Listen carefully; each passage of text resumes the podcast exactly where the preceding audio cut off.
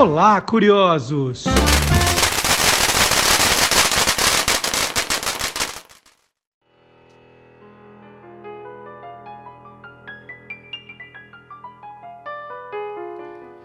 first I was afraid, I was petrified. Kept thinking I could never live without you by my side. But then I spent so many nights thinking of how you did me wrong. I grew strong. I learned how to get along, and back from. I just walked in to find you here with that sad look upon your face. I should have changed, I should have made you leave key. And if I know just for one second you'll be back to bother me,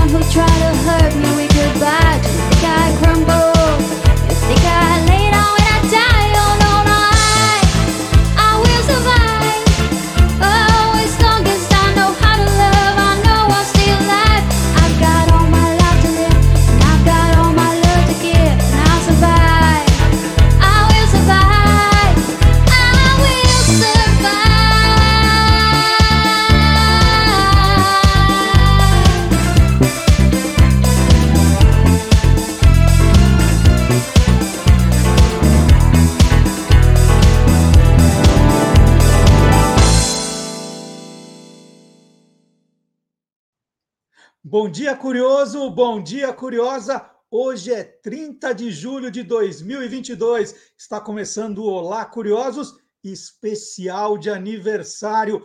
21 anos de curiosidades no ar. 19 no rádio e dois agora no podcast. São 21 anos apresentando tudo o que você sempre quis saber sobre qualquer coisa. E como é tradição em programas de aniversário, né, nos nossos, nas nossas festas de aniversário, já viraram tradição. Nós vamos ter muita música no programa de hoje. O programa já começou com música, né? I Will Survive, que foi lançada no final de 1978, na voz de Gloria Gaynor. Música escrita por Freddie Perry e Dino Fecaris. E por que I Will Survive para abrir esse especial de 21 anos? Porque nós sobrevivemos, gente. O melhor de tudo é que quando o rádio desistiu de nós, né, nós não desistimos dos ouvintes. Agora, seguidores, né? agora vocês continuam com a gente, mesmo programa, né, a mesma energia, a, a, a mesma alegria de descobrir curiosidades, agora em versão podcast, já nesses dois anos. Por isso, um programa muito, muito especial. Nós continuamos vivos.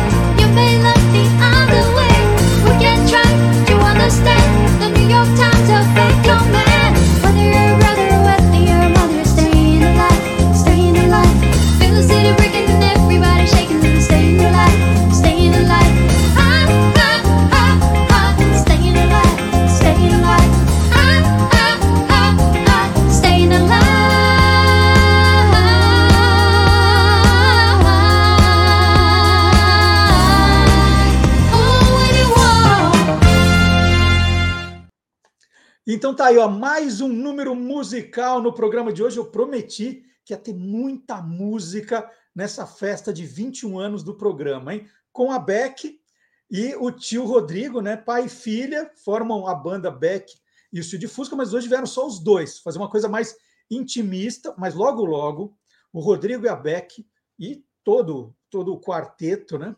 Eles contarão para a gente as novidades que eles têm para esse ano. Então, nas próximas semanas, um papo com os dois e eles vão mostrar as novidades da banda para esse ano. Tem muita coisa boa chegando aí. E no programa de hoje, então, os dois vão fazer um desfile de grandes atrações musicais. E agora a gente, né, para mostrar que a gente continua vivo, ouviu Stay Alive, que foi lançada pelos, pelo trio Bee Gees. Tinha um amigo que falava que era os Beges, né? Ah, aquela, aquela banda, os Beges, muito boa. Os Bee Gees, o Barry, o Robin e o Maurice Gibb. Essa música é de 1977. E ela fez parte do filme Os Embalos de Sábado à Noite. Bom, então já estamos aquecidos com as atrações musicais. E no Olá Curiosos de hoje, para ser um programa efetivamente diferente, especial, nós vamos relembrar de momentos especiais de todos os colaboradores que estão fazendo ou que fizeram Olá Curiosos nesses dois últimos anos. É óbvio que a lista seria bem maior se nós fôssemos incluir também os colaboradores dos 19 anos do Você é Curioso. Mas né, nós vamos, vamos falar dessa fase dos dois anos do podcast. É, essa é a ideia, né, é, comemorar esses dois anos. Programa que começou no dia 1 de agosto de 2020, como podcast, no YouTube, no Facebook, no Spotify, no Deezer, no SoundCloud. Então, nós vamos mostrar quem está com a gente ao longo desses dois anos. Mas a gente espera que todos os outros que fizeram também o programa chegar até aqui, né, na fase do rádio, se sintam homenageados no programa de hoje. São muitos, são muitos amigos, até hoje amigos, pessoas muito especiais. Então, nós vamos fazer o seguinte: é, o programa de hoje vai dar uma boa amostra de todo o conteúdo que desfilou aqui nesses, nesses dois anos, né? nesses meses todos. Material de, de extrema qualidade. Hoje já são 1.500 vídeos publicados no canal do YouTube do Guia dos Curiosos. 1.500 vídeos. E no programa de hoje, né, você sentindo todo mundo que, que ajudou o programa, o tipo de, de reportagem que cada um apresenta, vai falar: puxa vida, que conteúdo de qualidade. A internet tem sim conteúdo de qualidade, dá para aprender muito. Essa é a ideia do programa de hoje. E a gente vai começar com o Guilherme Domenichelli, que é rei aqui no YouTube, né? Quase um milhão de seguidores, faz um trabalho maravilhoso no canal Animal TV. Então, nós vamos abrir com o Guilherme. Então, é um programa dos melhores momentos dos dois últimos anos, mas é para dar uma ideia da dimensão do conteúdo que nós estamos apresentando. Com todos os colaboradores, alguns que não conseguiram continuar com a gente, né? Acabou a pandemia, isolamento social, e aí acabou a pandemia, modo de dizer, tá, gente? Acabou o isolamento é, social, as pessoas voltaram a, a, aquele convívio diário com o seu trabalho, não conseguiam mais fazer os boletins, e a gente entende, e as portas estão sempre abertas para eles voltarem a hora que quiserem. Então vamos lá. Vamos começar com o Guilherme Domenichelli.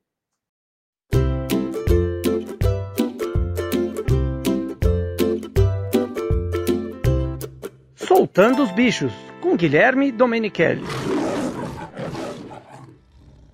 Algumas pessoas acham que os golfinhos e também os bichos preguiça são animais que estão sempre sorrindo. Mas na verdade, esses bichos têm o formato da boca parecido com um sorriso. Mas é só o formato mesmo e não um sorriso de verdade. Mas existem pesquisas que mostram que os animais podem sorrir sim. Segundo alguns cientistas que pesquisam o comportamento dos animais, o riso existe antes mesmo do aparecimento da humanidade. E foi comprovado que os animais sorriem, mas de uma maneira diferente da nossa. Já se sabiam que os chimpanzés, que são os animais bem próximos dos seres humanos, sorriem e gostam de fazer cócegas uns nos outros, principalmente os chimpanzés filhotes e adolescentes. Talvez as risadas mais famosas do reino animal sejam das hienas. Mas você sabia que essa vocalização que elas emitem, que lembra realmente uma gostosa gargalhada, não tem nada disso. São sons que elas emitem para se comunicarem. Como são animais noturnos e caçam principalmente durante a noite, elas precisam emitir sons para saber onde está cada hiena do grupo. E elas se reconhecem já que cada uma emite um som diferente. Agora, estudos recentes comprovaram que até mesmo animais menos prováveis sorriem. Em uma pesquisa, um grupo de ratos foi colocado em um ambiente estressante, com situações de medo e raiva durante um determinado período. Quando esses mesmos ratos foram transferidos para um local tranquilo, percebeu-se que ficavam bem diferentes, brincavam muito mais, corriam para lá e para cá, mostrando os dentes e emitiam um som diferente de quando estavam estressados. Os cientistas acham que esses sons podem ser as risadas dos ratos. E essas pesquisas comprovam cada vez mais que os animais têm sentimentos. Ficam com medo, estressados, felizes, alegres e podem dar gostosas gargalhadas.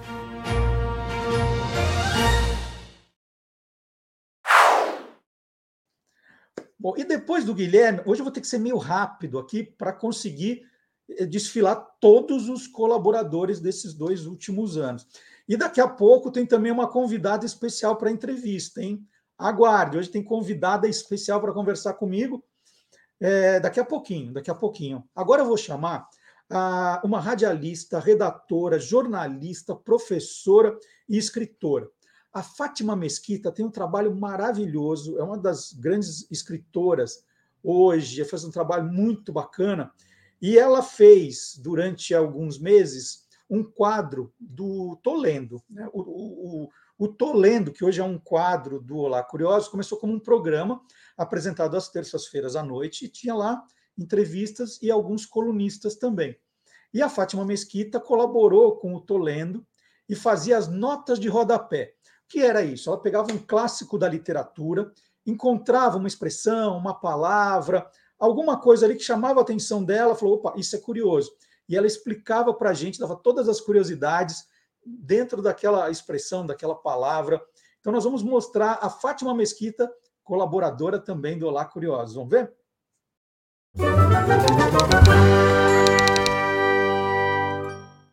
Gente, a história de hoje, o classicão de hoje, é de autoria de Joaquim Manuel de Macedo, foi escrito em 1844 e fez um sucesso imediato, instantâneo, e continuou fazendo sucesso, inclusive virando novela muitos e muitos anos depois. Estou falando da Moreninha e vão aqui seguir um trechinho, olha só. Pois então, cuidas que o amor de uma senhora deva ser a peteca com que se divirtam dois estudantes? E a palavra aqui é peteca. Gente, eu não sabia que a peteca era tão antiga, mas a verdade ela é muitíssimo antiga, muito, muito brasileira, indígena. Quando os portugueses aqui chegaram, de cara foram vendo que os guaranis brincavam com essa maravilha que é a peteca. Eles faziam lá com palha de milho ou com palha de bananeira pegavam aquilo, metiam ali umas pedrinhas, um pouco de areia, usavam para diversão, não era uma competição, e usavam também, principalmente no inverno, como uma maneira de se aquecer. E foi isso mesmo que em 1920, quando o Brasil despachou lá para Antuérpia uma equipe de natação para a Olimpíada, essa equipe, os nadadores do Brasil, eles usavam a peteca para fazer um aquecimento. Aquilo encantou muita gente, foi daqui, foi da lá e tal, não sei o quê. De repente, um alemão descobriu essa belezura e inventou uma outra coisa que ficou denominada de indiaca. E aí o que aconteceu? Ao mesmo tempo, foram se desenvolvendo dois ramos. Em Belo Horizonte, em Minas Gerais, o pessoal inventou um jogo de peteca muito oficial que bombou a partir dos anos 80 e que virou de fato um esporte com todos os direitos, regras e tudo mais, e que é julgado quase que como um tênis. Enquanto isso, a Europa se esbaldou com a tal da indiaca, que é julgada feito vôlei com vários caras de um lado e de outro da quadra. E é isso, é o Brasil conquistando o mundo à base da peteca. Outro amigo querido, amigo há muito, muito tempo, quando aconteceu né, do, do, da migração do rádio para podcast, né, para internet, eu falei assim: puxa vida, eu queria tanto que ele fizesse o programa com a gente. Nos tempos do Você Curioso não deu certo, mas ele era um colaborador assíduo. E aí liguei para ele naquele dia que a gente recebeu a notícia, né? O programa tinha acabado de fazer 19 anos no rádio, foi num sábado. Aí na segunda-feira a gente recebeu o comunicado: olha, a Bandeirantes não quer mais o programa. Falei assim, poxa, eu não vou ficar chorando aqui, vamos, vamos fazer na internet. E aí eu liguei para todos os colaboradores para ver quem podia, quem estava interessado, quem topava, né? Foi quase unanimidade. E aí lembrei de outros nomes, de outras pessoas queridas, que falei assim, puxa, eu queria tanto que, que as pessoas fizessem com a gente também. E ele foi uma dessas pessoas, o Marcelo Alencar, que fez aqui também no começo do programa, na, quando ele estava né, mais livre, tinha mais tempo, ele fez o HQ, o quadro era HQ, QG das HQs. Eu embaralho as siglas de vez em quando. Então ele fez o QG das HQs, foi extraordinário e a gente só tem a agradecer ao Marcelo Alencar e a gente vai rever uma, uma, dos melhores, uma das melhores histórias que ele trouxe aqui no programa. Marcelo Alencar apresenta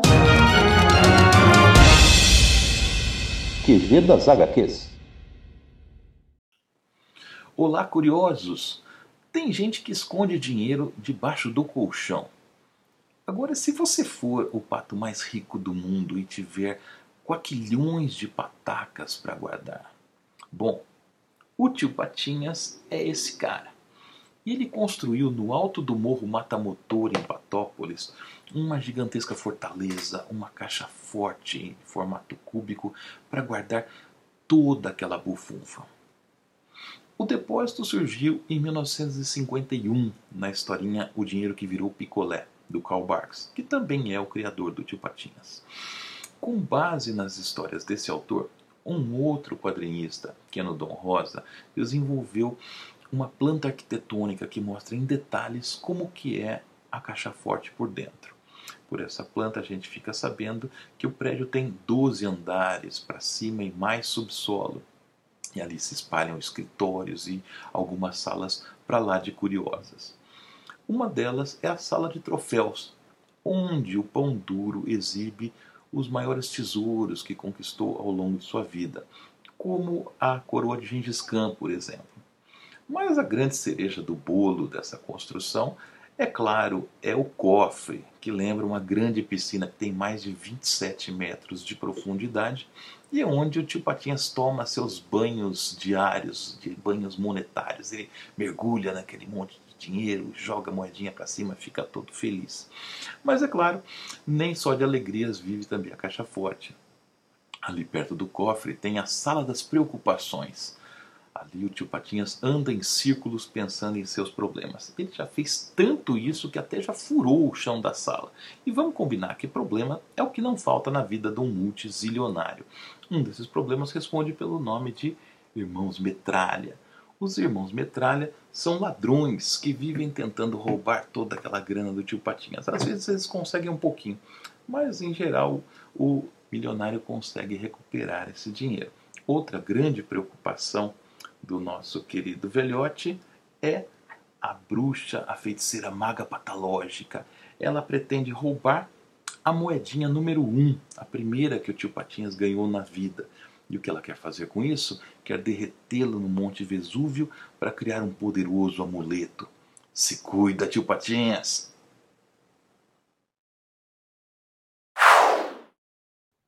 E outro amigo queridíssimo, que também era, era um sonho de consumo antigo, ele fazia, faz ainda uma colaboração na Band News FM, falou assim, puxa vida, né, não dava para levar para Bandeirantes, mas quando a gente começou o programa no, no YouTube, no Facebook e nas plataformas musicais, falei assim, puxa vida, é o sonho, será que o professor Dionísio da Silva toparia ter um quadro dentro lá curioso? Falei, ah, vou tentar, né? o não eu já tenho.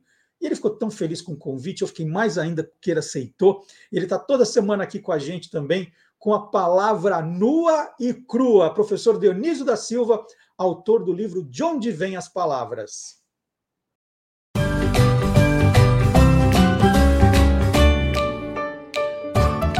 Palavra nua e crua. Porque só o português tem feira nos nomes e não segue o padrão de outras línguas que continuam homenageando deuses pagãos, como fazia o calendário romano o domingo era dia solis, o dia do sol, é, que persiste no inglês Sunday.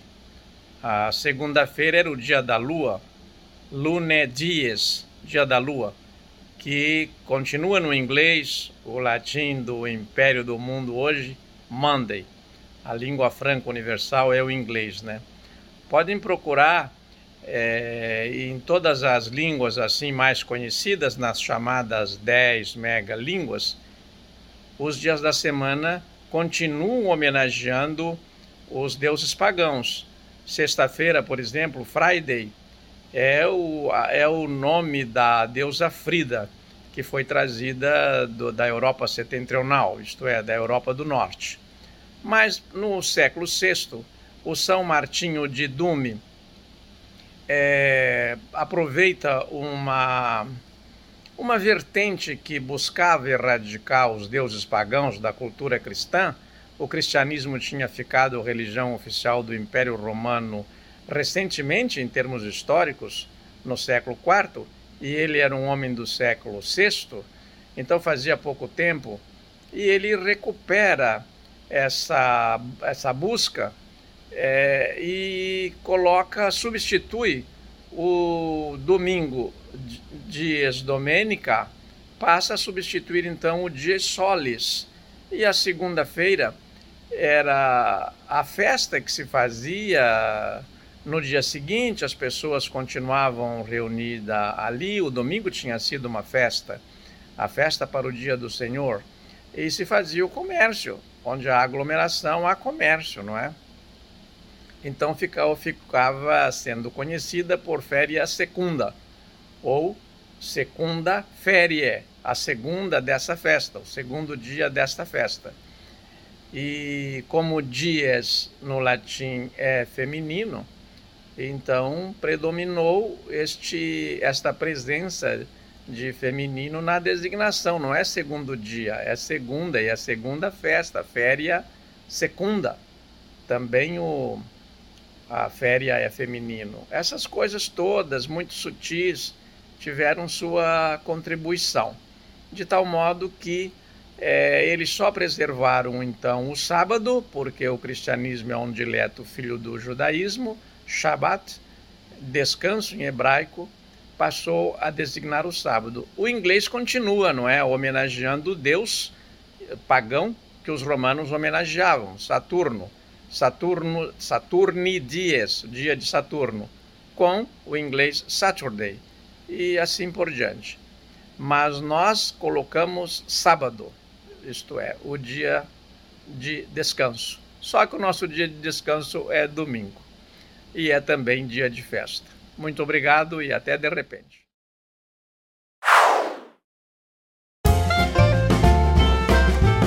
Olá, curiosos!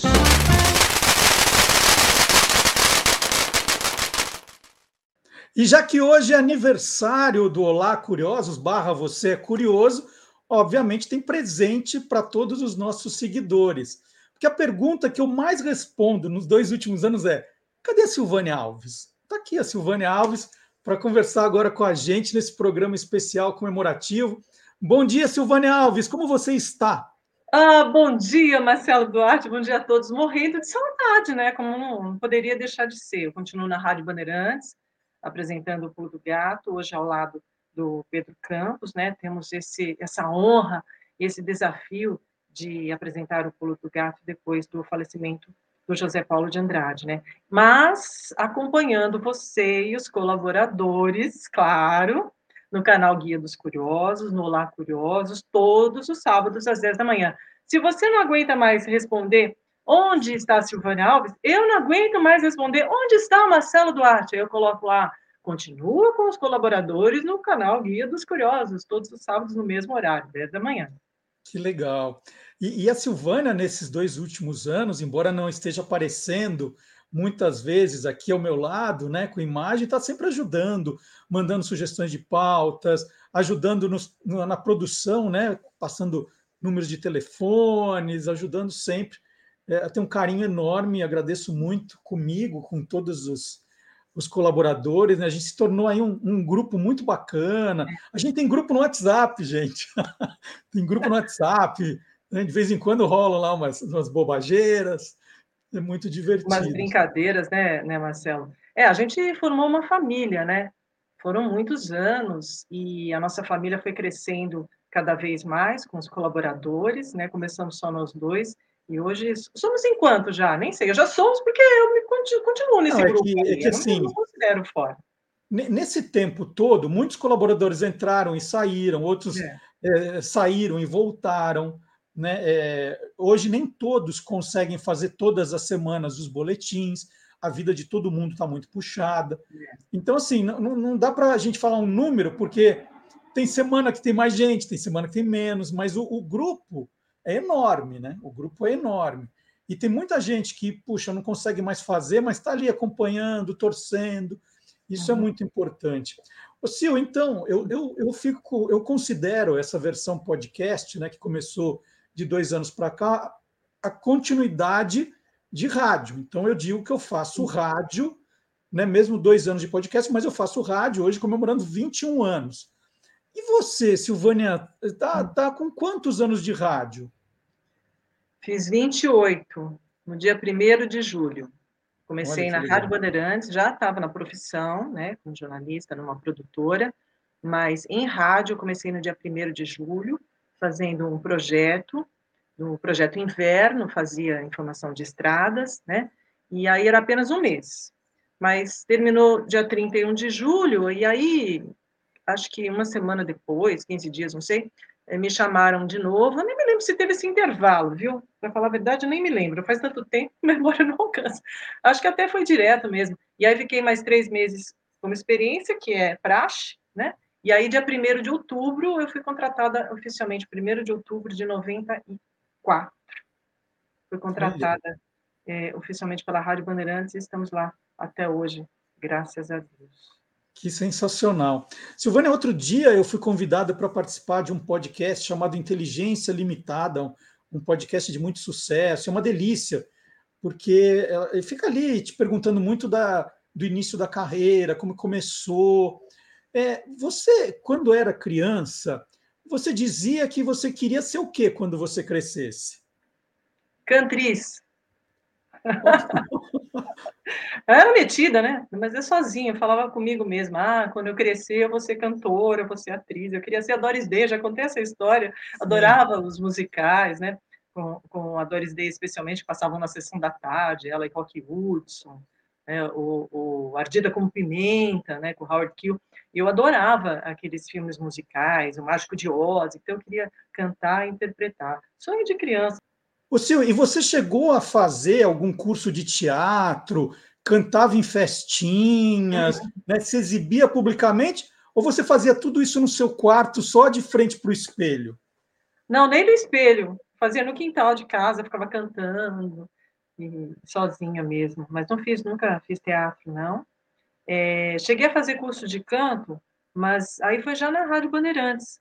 Na época do Canal 21, nós fazíamos rádio e TV, e a Bandeirantes uh, pagava para a gente um curso de canto para todos os apresentadores, né? Para a gente tentar melhorar a impostação de voz, essas coisas. E aí a gente eh, brincava um pouquinho, mas durou pouco tempo, pouco tempo. Não, não, cheguei a aprender muito, não. E, e, nem me apresentar.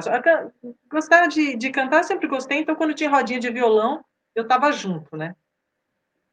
E, você ia, frequentava o teatro? Você ia, ou, os seus modelos aí, você ah, quero ser atriz como a Doris Day, os seus modelos eram de televisão? Não, não ia no teatro, não tinha, tinha dinheiro para essas coisas, e também não era tão, tão comum, né, no, no meu meio, é, pelo menos, era só na televisão mesmo. Os artistas de, de Hollywood. E, e você via muito filme ou de vez em quando arriscava uma novela, um seriado? Como era você telespectadora nessa época que você queria ser atriz? Não, é, porque eu queria ser cantora. Então, é, é, na verdade, não era ser atriz, era ser cantora mesmo. Mas aí eu vi os filmes, né, e, e me identificava, né, West Side Story, né, essas coisas. Mas eu assistia sessão da tarde direto, assistia seriados de TV, como você também, como a maior parte dos nossos colaboradores e os nossos ouvintes e youtubers também, né? E novela, eu lembro que eu assisti as, as primeiras Estúpido Cupido, Cuca Legal, que era uma novela bem comédia, assim, com Francisco Coco, a Sueli Franco, François Pouton. São as primeiras memórias de, de novelas que eu lembro. Ah, e o Irmãos Coragem. Eu lembro de algumas cenas dos Irmãos Coragens, a, a morte da, do, da Índia Potira, né? É isso, né? É Daí não podia. Eu, eu, era, eu era, muito criança nessa época. Silvânia, era muito, é, você é. é. Tá bom. Vamos começar essa brincadeira de novo, essa história de novo, né? Não, mas é isso aí. Eu, eu, eu já gostava de novela, assim, assistia televisão, né? não tinha muito o que fazer, né? Na nossa época não tinha muito, era TV para quem tinha, né? Para quem tinha TV, ou brincar é, na rua, né? Com os vizinhos, os coleguinhas. Eu não, não, não ia brincar na rua, não, mas o meu quintal era muito grande, então os coleguinhas vizinhos vinham brincar na minha casa. A gente brincava bastante. Aproveitei bastante a minha infância, assim, graças a Deus. Viu? Que bom. O senhor, em que momento aí você falou assim, bom, é, talvez cantora não, não dê muito certo, eu escolher uma faculdade. Quando é que foi assim? Falou, bom, eu preciso fazer uma faculdade, o que, que vai ser? É, Como é que mudou isso? Na fila para preencher. a escolha, viu? É, porque aí eu falei, não, então vou fazer veterinária, porque eu sempre gostei muito de bicho, vou fazer veterinária. Não, mas veterinária, o curso é integral, eu preciso trabalhar. Aí, como eu gostava muito de ler, é, achava que eu escrevia mais ou menos, né? Então, eu falei, ah, então eu vou fazer jornalismo, que é uma coisa que eu, que eu gosto, eu acho bacana. Ah, acompanhava é, na TV as grandes reportagens, né? É, o Globo Repórter, que eu sempre gostei, o Globo Rural, adoro o Globo Rural. Ah, quem sabe um dia você é repórter desses canais, viajar bastante, conhecer o mundo. Mas eu, eu não me arrependo, não. Eu escolhi, acho que, que tinha que escolher mesmo. E fiz pelo menos, acho que meu, meu trabalho até aqui, um, bastante entusiasmo, é, bastante seriedade. Tento fazer o meu melhor até hoje. E, e onde você fez a faculdade de jornalismo? Casper Libero. E, e, ali já tinha que optar? Era, era jornalismo, rádio e TV, já tinha divisão? Não, na, na, na, na Casper não, era tudo, tudo junto, né? Mas eu sempre gostei de rádio. E aí, o, na época, na nossa época, não tinha TCC, né? Mas eram não. os programas de. É verdade, não precisei fazer TCC. É, não era, mas, mas na Casper a gente tinha que fazer um trabalho para cada matéria. Então, nós formávamos grupos, né? E, e apresentávamos um trabalho para cada matéria. E, e eu escolhi para rádio, né? Fiz um programa de música raiz, né, música sertaneja tal. Entrevistei o Almir Sater, e aí foi meu, meu que eu já era fã do Almir, né? Desde a época que ele reunia poucas pessoas, né? Poucas pessoas conheciam é, o trabalho dele ainda no, aqui em São Paulo no começo de carreira.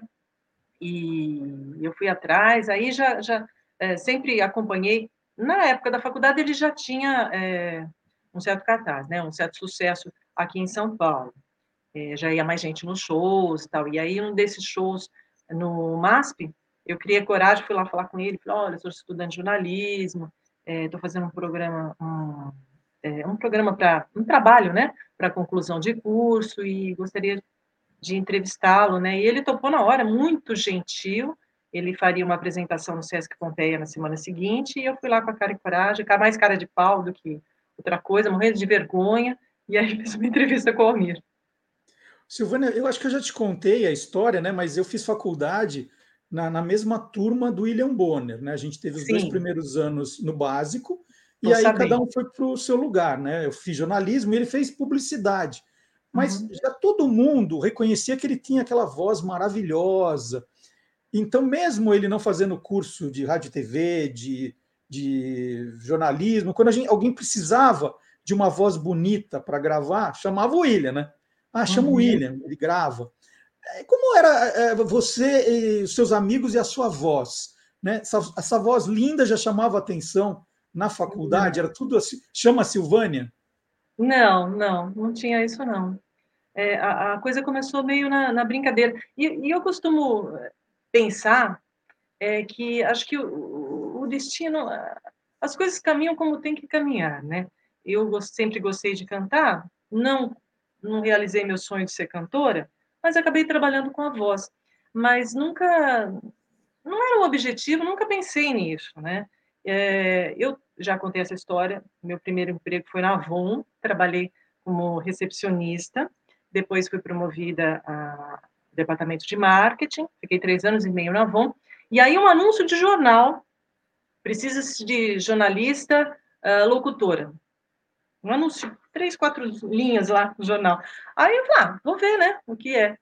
e era uma produtora é, que fazia serviços para a Telesp, né? Aquela altura era o Disque 200 da Telesp, e eu fui, acabei, acabei sendo contratada, então eu fazia os textos e a locução é, desses serviços. A, a produtora é, tinha mais, mais de 20 serviços do Disque 200, porque eram, acho que eram 30, eram vários e eu fazia alguns deles, né? Escrevia alguns, eu só escrevia para outros apresentadores. Então, naquela época, trabalhei com Elo Pinheiro, tinha Disque Beleza, eu fazia os textos para Elo. Trabalhei com o Leão Lobo, é, trabalhei com Magalhães Júnior. Magalhães já, já veio na produtora fazendo textos do Disque 900, né? E assim eu fui conhecendo também algumas pessoas. Nelson Rubens, Ari Toledo fazia o Disque Piada, e eu fazia uh, a parte de esportes, éramos uh, três jornalistas, um para cada período, né, manhã, tarde e noite, e aos finais de semana nós revezávamos também. E, e eu fazia esportes, Corinthians, São Paulo, uh, dicas de, de vídeos, né, vídeo, olha só, fita de vídeo, VHS, né, eu sou desse tempo. E que mais? Ah, as dicas de beleza para Elô, enfim, eram, eram vários, vários serviços. Tinha disco historinha infantil, disco horóscopo. E aí fui fazendo para outra, outras produtoras também, quando essa produtora ah, terminaram os contratos com, com a Telesp, com essa produtora, eu comecei a fazer para outras, aí só como locução mesmo, fiz muito serviço telefônico, espera telefônica, mas a coisa foi caminhando. Mas não teve aquele start, não, assim, aquela coisa, não, chama Silvana, não tinha nada disso caí nessa área de gaiata mesmo. E, e nesse período, Sil, da faculdade, você não, não tentava ainda a, a, coisa da carreira de cantora? Ah, vou tentar um grupo para cantar num barzinho. Ah, não. Foi, foi, foi, tudo deixar de lado? Ah, foi. Era, acho que um sonho, sonho de criança mesmo. É, o Delfis, né? Contei isso outro dia, né? O, o Delfis Fonseca, ele era fazia Casper também, estava um ou dois anos à minha frente, então ele cantava lá no já aquele vozeirão lindo. Ele sim já era cantor, um cantor, ele nasceu pronto, né? Uhum. E o Delfis cantava na, na rodinha ali do Gemini, né? A gente quando não tinha aula descia da, na Casper e ia lá na rodinha nos barzinhos do Gemini e ele cantava, aí eu não podia ver um violão, né? Mas sempre fui assim, desde menina. Adoro uma roda de violão. E aí eu ficava lá acompanhando o Delfis, cantarolava com ele. E... Mas nunca fui atrás disso, não. Acho que, é, é, na verdade, você me conhece, né, Marcelo? Na verdade, tenho tanta vergonha, não sei nem por que eu nunca ia dar certo. Sou Olha, muito tímida, mais... nunca ia dar certo. Quem mais tentou transformar você em cantora fui eu, Silvana. É verdade, você, né? é verdade, é verdade. Mas ninguém apoiou mais. Não deu certo. Ninguém apoiou mais o seu sonho de infância do que eu. Isso... Mas eu paguei muito mico, mas eu sou, eu sou grata também por isso, porque é gostoso, né? Ah, a gente tem que, tem que rir da vida, né? Nesses tempos aí da pandemia, a gente acho que aprendeu ainda mais a isso. Tem que rir das coisas, né? A vida já é tão pesada, né? Vamos brincar, né? E a, a, a turma gostava, né, Marcela? A gente pagava mico, mas a turma gostava, né? A, a gente não, eu pagava mico, né? É, é, você, você cantava ainda tinha que provar coisa maluca, né? Era... Não, tudo, né? Tudo. Fazer personagens, né? Ah, adorava radionovela quando a gente fazia as é radionovelas, é né? O Interferência com Marcela Budi. Isso. Maravilhoso. Isso, é, interferência, né? A gente fez muita coisa, em 19 muita anos de loucuras, loucuras, loucuras. É. Os programas especiais. Oi? Os programas especiais no, no, teatro, muito, muito legais. É. O Transilvânia, que começou, tudo começava como uma brincadeira, né? Acho que uh, uh, o mais gostoso no, no, Você é Curioso é que a gente brincou muito, né, Marcelo? A gente trazia informação, é, era muito instrutivo o programa, mas era uma loucura, né? A gente se programava, é, vamos fazer isso, isso, isso, né? Seguindo o roteiro, daqui a pouco, uma brincadeira qualquer que você lançava, ou eu, ou algum ouvinte, e a pauta caía, né? Pro Nossa, programa. Ia para outro lugar. Ia para outro lugar. Acho que deu certo, né? 19 anos, né? É, parece que sim. Parece Silvânia, que sim. É, você já contou no, no comecinho ali né, de como você chegou na Rádio Bandeirantes. E de cara, você já encarou o microfone, ou teve um período de preparação. É, é, você uhum. lembra eu lembro direitinho a estreia do, do Você é Curioso, né? Tudo que uhum. passou comigo naquele dia, para mim, está muito, assim, é muito presente. Você lembra do seu primeiro dia no microfone, na apresentação? Então, eu entrei fazendo o programa Disque Estradas, né? Que era uh, um projeto inverno, tinha o inverno e o verão, entrei em julho, né? O inverno, então fazia a movimentação das estradas. Nós ligávamos para os postos da polícia rodoviária, pegávamos as informações das concessionárias, fazíamos boletim, uma coisa curtinha, de 30 segundos, um minuto, e de hora em hora, 40 em 40 minutos, mais ou menos, a gente entrava no ar levando essas informações. Éramos um grupo, né? não era só eu, tinham várias, é, vários profissionais fazendo. E, é, por causa do meu horário, eu entrava às seis da manhã, então, era o. Né, pegavam nas quebradas do sertão, com Amorim Filho, e o Pulo do Gato, com Zé Paulo de Andrade. E eu confesso que eu não, não fiquei nervosa, não. O pessoal não acredita muito quando eu conto essa história. Mas é que eu cresci ouvindo a Rádio Bandeirantes.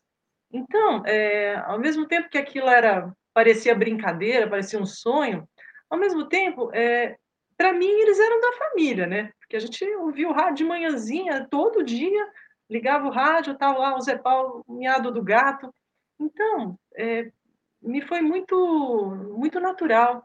Não, não fiquei, naquele momento eu não fiquei nervoso, nervosa, não. É, minha mãe está lembrando aqui o Salomão Esper, então, que é mais tarde no Jornal Gente. Minha mãe está aqui só acompanhando o que, que eu estou falando aqui, viu? Se você errar qualquer coisa, já tem aí alguém para é, corrigir. Ela tá, tá falando aqui. claro, não podemos esquecer o Salomão, né? É que aí o jornal a gente começava um pouquinho mais tarde, né? Então eu comecei com o, o pulo, né? Mas me parece que o Amorim estava tava lá, eu entrei primeiro com o Amorim. Acho que antecipou um pouquinho, se eu não me engano. Até isso, eu não tenho, não tenho muita certeza. É, não sei se o Zé Paulo costumava tirar férias em julho, mas eu não sei se no primeiro de julho ele já estava. É, mas de qualquer forma foi com o Amorim e com o Zé Paulo. E, e, bom, aí você falou desses boletins de estrada, coisas é. pequenininhas. É. E como que foi o primeiro programa que de fato você apresentou? Alguém chegou e falou assim... Tempo depois, é, pouco tempo depois, nem um mês depois, é, o Paulo Marx, que fazia, é, que cuidava dessa parte de, de, apresentadores, locutores, ele me chamou para fazer o Bandeirantes a Caminho do Sol, que era o programa de sábado para domingo, era só musical e só chamava anunciava e desanunciava a música, né? Não tinha fala, né? Era só vamos ouvir tal música, ouvimos tal música de tal autor e compositor. Então era é, era da meia-noite às seis da manhã. Nem um mês depois que eu estava na Rádio Bandeirantes, eu já é, comecei a pegar esses programas, né? E aí depois eram outros, uh, Jornal do Meio Dia, que eu fazia com o Sabino, Carlos Gatti, uh, nossa, foram muitos, muitos programas, né? É, aí fazíamos a locução, eu e o Gatti, e o Sabino apresentava. Depois o Canal 21 também fazia o Jornal Media com o José Nelo Marques, eu lia os e-mails, as mensagens que, que chegavam por e-mail e, e, algumas informações pela internet. Ah, que mais? Aí, na época do Canal 21, ah, as editorias foram separadas e a Leda Cavalcante, que era minha chefe, me colocou na parte de cultura. Então, eu fazia os boletins de cinema, de shows na cidade, de músicas. Já comecei a fazer também no Canal 21 algo que eu já fazia na rádio, que era a transmissão do Oscar. No primeiro ano, a transmissão do Oscar, o Eduardo Castro apresentou e eu fiz a produção.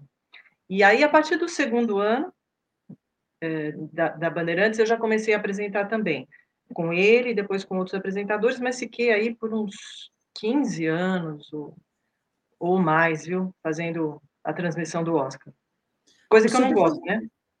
Deixa eu só voltar para o Bandeirantes a Caminho do Sol. Você falou que começou da meia-noite às seis, mas é. isso era gravado. era gravado. Era gravado. Então, agora eu quero que você conte uma curiosidade. Hum. Porque, assim, é gravado e a gente ouve, aí lá no meio da madrugada, três da manhã, você chegava e dava a hora certa. Peraí, como é que você conseguia dar a hora certa num programa gravado e acertar? Explica para gente. Porque eu tinha gravado todas as horas certas. Meia-noite, meia-noite um minuto, meia-noite dois minutos, meia-noite três, até seis horas da manhã. E o operador, na mão, soltava no meio da música, ou no final, ou no começo, da, no intervalo entre uma música e outra, soltava a, a hora certa, era assim que fazia. Ah, depois comecei a fazer Porque Hoje é Sábado, eu fazia a produção também, é, para o texto com o Vinícius França, depois com o Lorival Pacheco, aí depois eu mesma comecei a apresentar o Porque Hoje é Sábado, aí eu fazia ao vivo. Então era o Silvana Alves Show, né? Porque eu fazia o pulo, depois eu fazia o Primeira Hora, no sábado pela manhã, depois eu fazia o Você é Curioso, aí eu fazia Porque... Eu voltava para casa e voltava para a rádio depois, fazia o Porque Hoje é Sábado, das nove à meia-noite, ao vivo, e depois da meia-noite às seis entrava o Bandeirantes Caminho do Sol gravado. Aí eu conversei com o Fernando Vieira de Mello, nessa época ele era o diretor de jornalismo, falou, ó, oh, Fernando, não estou aguentando não. É, deixa eu gravar, porque já é sábado também à noite, porque essa coisa de ir para casa, voltar, é muito puxado tá? Aí eu comecei a gravar também o Porque Hoje é Sábado, no sábado à noite. Então eu ficava no ar na parte da manhã e depois das nove da manhã até às seis da manhã do dia seguinte. Olha que sensacional, hein? Silvânia Alves Show. Silvânia Alves Show. O ouvinte acho que não aguentava mais, né? E, e, você falou, quando começou a fazer os boletins de, de estrada, você já entrava às seis da manhã. Então, você, você, nunca dormiu, você nunca acordou depois das quatro, é isso? Na sua vida? Depois da Rádio Bandeirantes, não.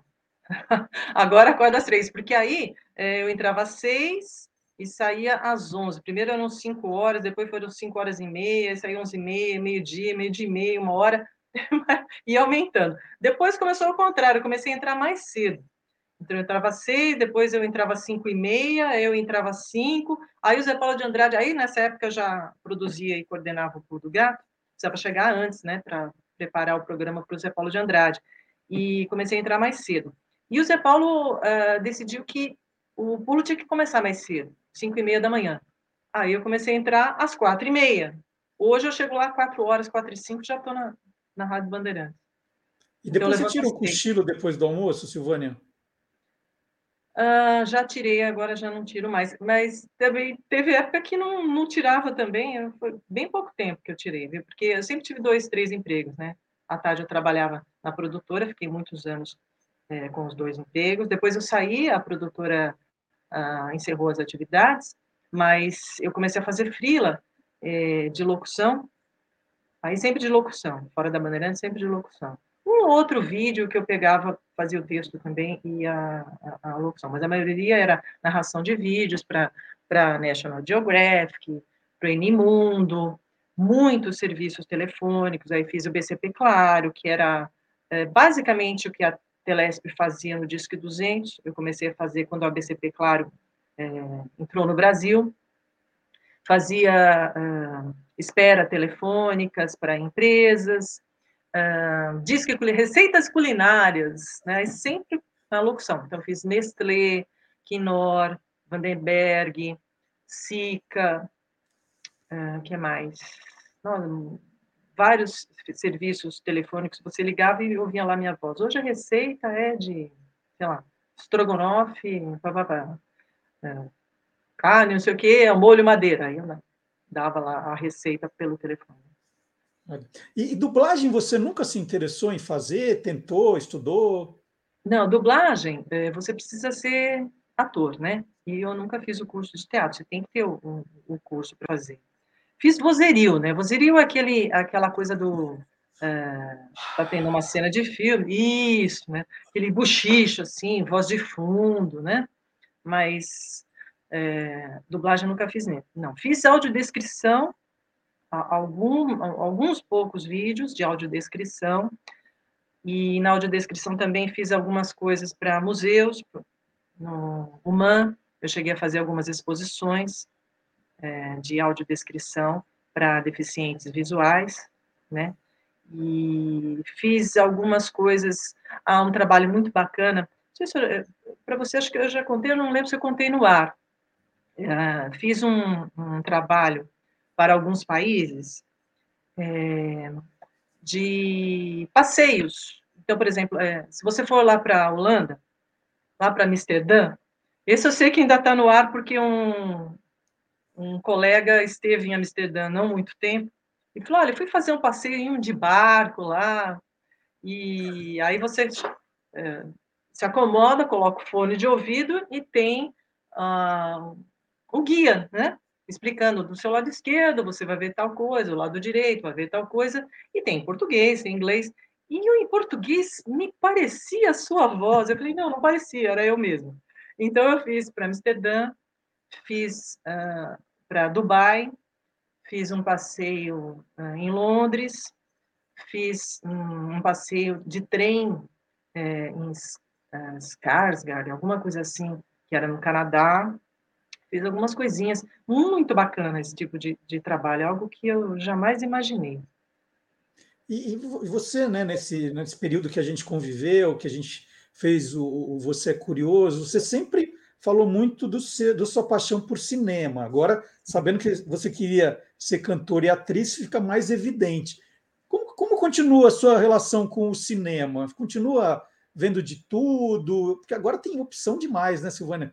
A gente precisa. a gente tem que trabalhar dobrada para pagar tanto canal de streaming que a gente assina. Né? Puxa vida, é verdade. E falta tempo também, né? E agora está muito segmentado. Está chato, né, Marcelo? É, você precisa ter muito dinheiro para assinar tudo. Agora, é, tudo já estreia no, no, cinema, já vai para o streaming, às vezes vai antes para o streaming. Né? Cinema não tem ido, por causa da pandemia, não fui mais. Olha, para vocês terem uma ideia, o último filme que eu fui assistir no cinema foi o Homem-Aranha no Aranha Verso, faz pouco tempo. Pois é, foi a última vez que eu fui ao cinema. Agora, na TV, quando dá, eu assisto, continuo assistindo, né? Mas não com a mesma, com a mesma frequência. Eu continuo gostando dos clássicos, então revejo muitos clássicos. Aí, na pandemia, eu estava assistindo um filme por dia, naquele primeiro ano de pandemia, e revi todos os clássicos que você pode imaginar, Ben-Hur, O Vento Levou, Felicidade Não Se Compra, Casablanca, todos esses filmes, assim, eu assisti. É, franquias, né? Harry Potter, Exterminador do Futuro, Senhor dos Anéis, assisti todos. E, e, e filmes, séries você não curte tanto? Série eu não assisto muito, não. Assisti Friends, todas as vezes e repetiu assistir de novo. É, The Big Bang Theory, que eu amo também. Ah, seriado, que mais acompanhei? Ellie McBeal eu acompanhei, Buffy, A Caça a Vampiros. Acho que mais esses também. É, acho que foi esses mesmo. Dos nossos 19 anos juntos, se você tivesse que destacar três momentos curiosos, não é os melhores momentos, os momentos hum. curiosos, quais você destacaria? Assim, três coisas uhum. inusitadas que você que você sempre gosta de lembrar, de, de rir com isso. Quais foram? Um, eu acho que é o seu também. De micos que a gente pagou. É, o pato. Aquele, experimentar a comidinha curiosa, aquele pato lá, é, defumado. Pato, pato, pato lá que é, sei lá o que, né? era aquele pato. A gente é, comprou uma embalagem. Ah, não, aquilo nunca mais, pelo amor de Deus. A gente abriu aquele saquinho, o cheiro empesteou todo, né? O estúdio, né? Aí você passou mal, eu também não fiquei legal do estômago no final de semana. Essa parte ruim, mas hoje a gente lembra da risada, né? Mas foi punk. Eu comprei, eu, eu lembro direitinho o lugar que eu comprei isso no bairro da Liberdade, ali na Praça da Liberdade. Nunca mais passou na porta. Ah, não dava, né? Eu comprei aquele negócio lá, pato, não sei o quê uhum. made veio da China, tal. Quando a gente abriu aquele, aquela embalagem, aquele cheiro, aquele fedor. O cheiro já era ruim. Aí a Silvana falou: vamos jogar fora. Eu falei: não, deve ser isso assim mesmo, eu vou provar. Uhum. Nossa, que, que, aquele final de semana foi triste. É, é. Mas, é, é olha, tem tantos momentos bacanas, 19 anos, mas eu acho que principalmente a, a, as coisas que aconteciam sem querer, e eram muitas, né? é, quando a gente jogava um assunto e os ouvintes acabavam participando. Você brincou do, do, do, do cantora, quando a gente começou a, a, fazer essa, essa coisa do cantor, eu lembro você colocou como uma deusa, né? Lembra disso? Lembro. E, e não lembro por que que tocou, mas eu lembro que tocou como uma deusa. E aí eu fiquei lá, como uma deusa, aí pronto, não, você vai cantar. E a semana que vem você vai cantar em cima de uma música. E pronto, aí começou a brincadeira. Então, todo, todo sábado eu tinha que cantar uma música em playback, né, vamos dizer assim, né? Mas na verdade era, a gente não tinha isso, né? Então era em cima da voz da cantora.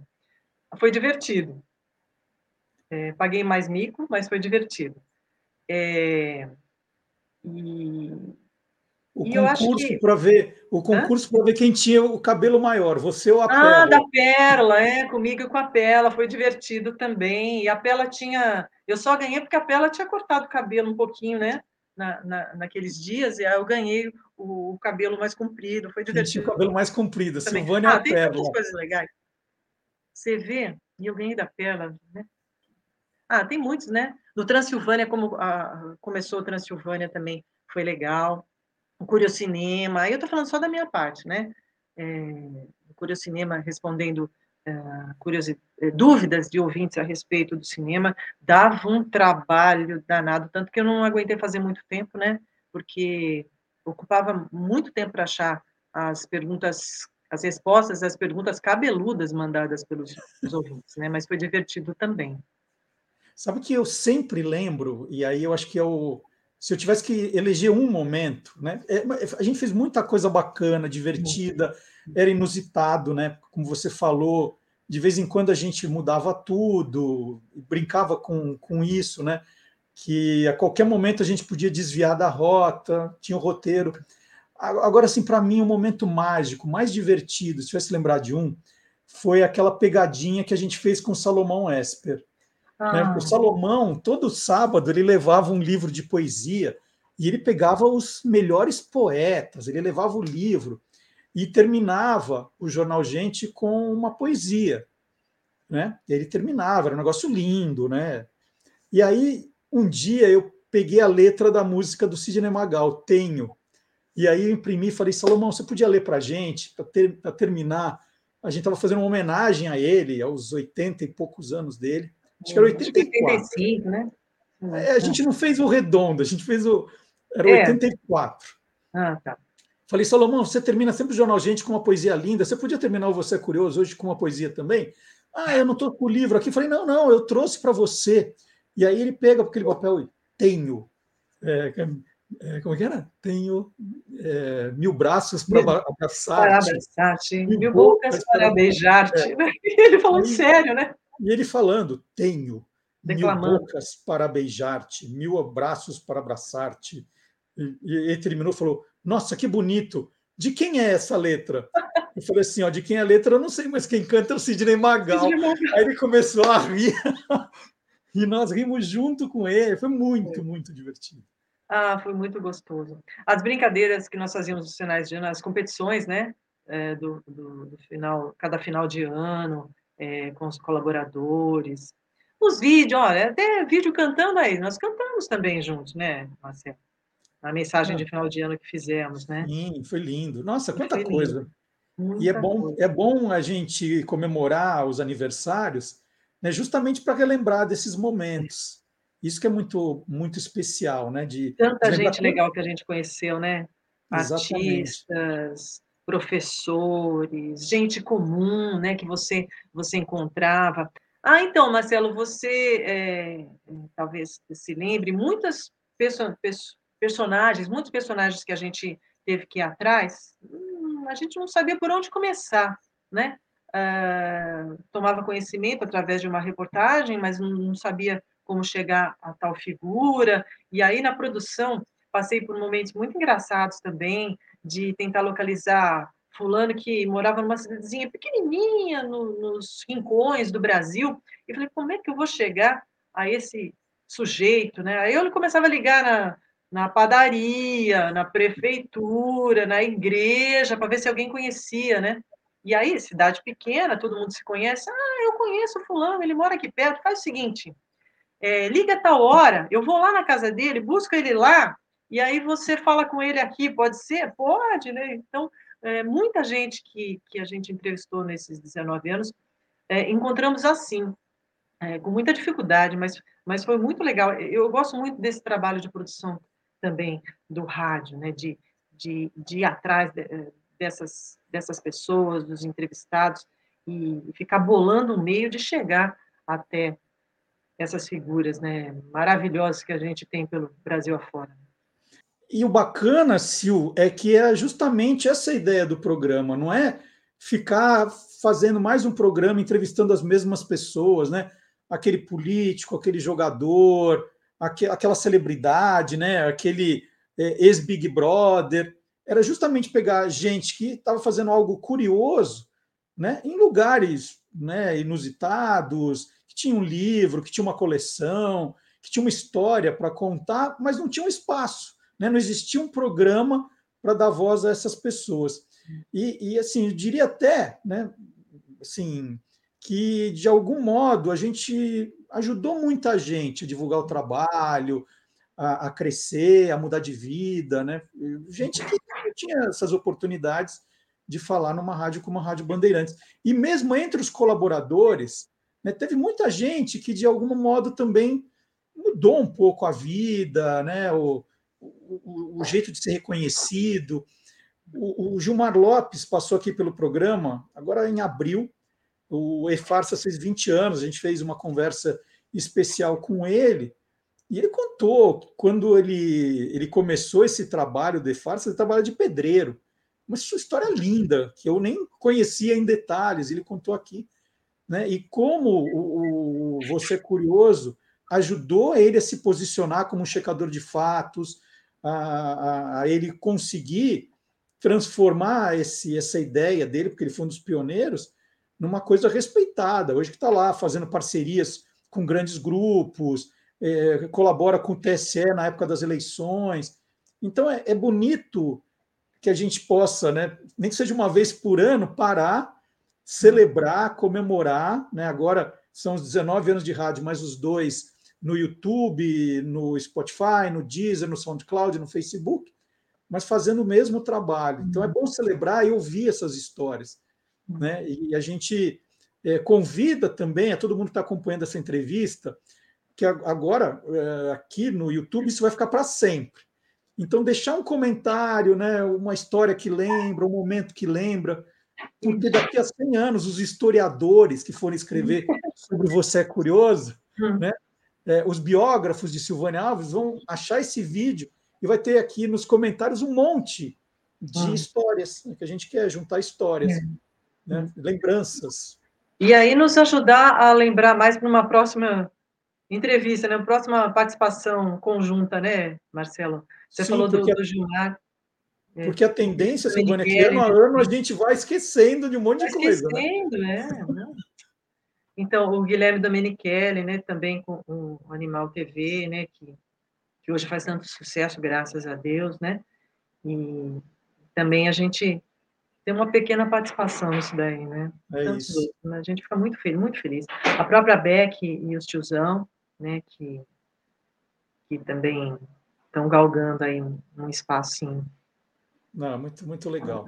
Muito lembrar legal. como cada um começou, como cada um se juntou ao time, lembrar é. também de tantos outros caras espetaculares que nos ajudaram a construir essa história, alguns é. mais tempo, outros menos tempo, mas todos amigos, tudo, tudo gente muito inteligente, é, com muitas sugestões, com textos incríveis.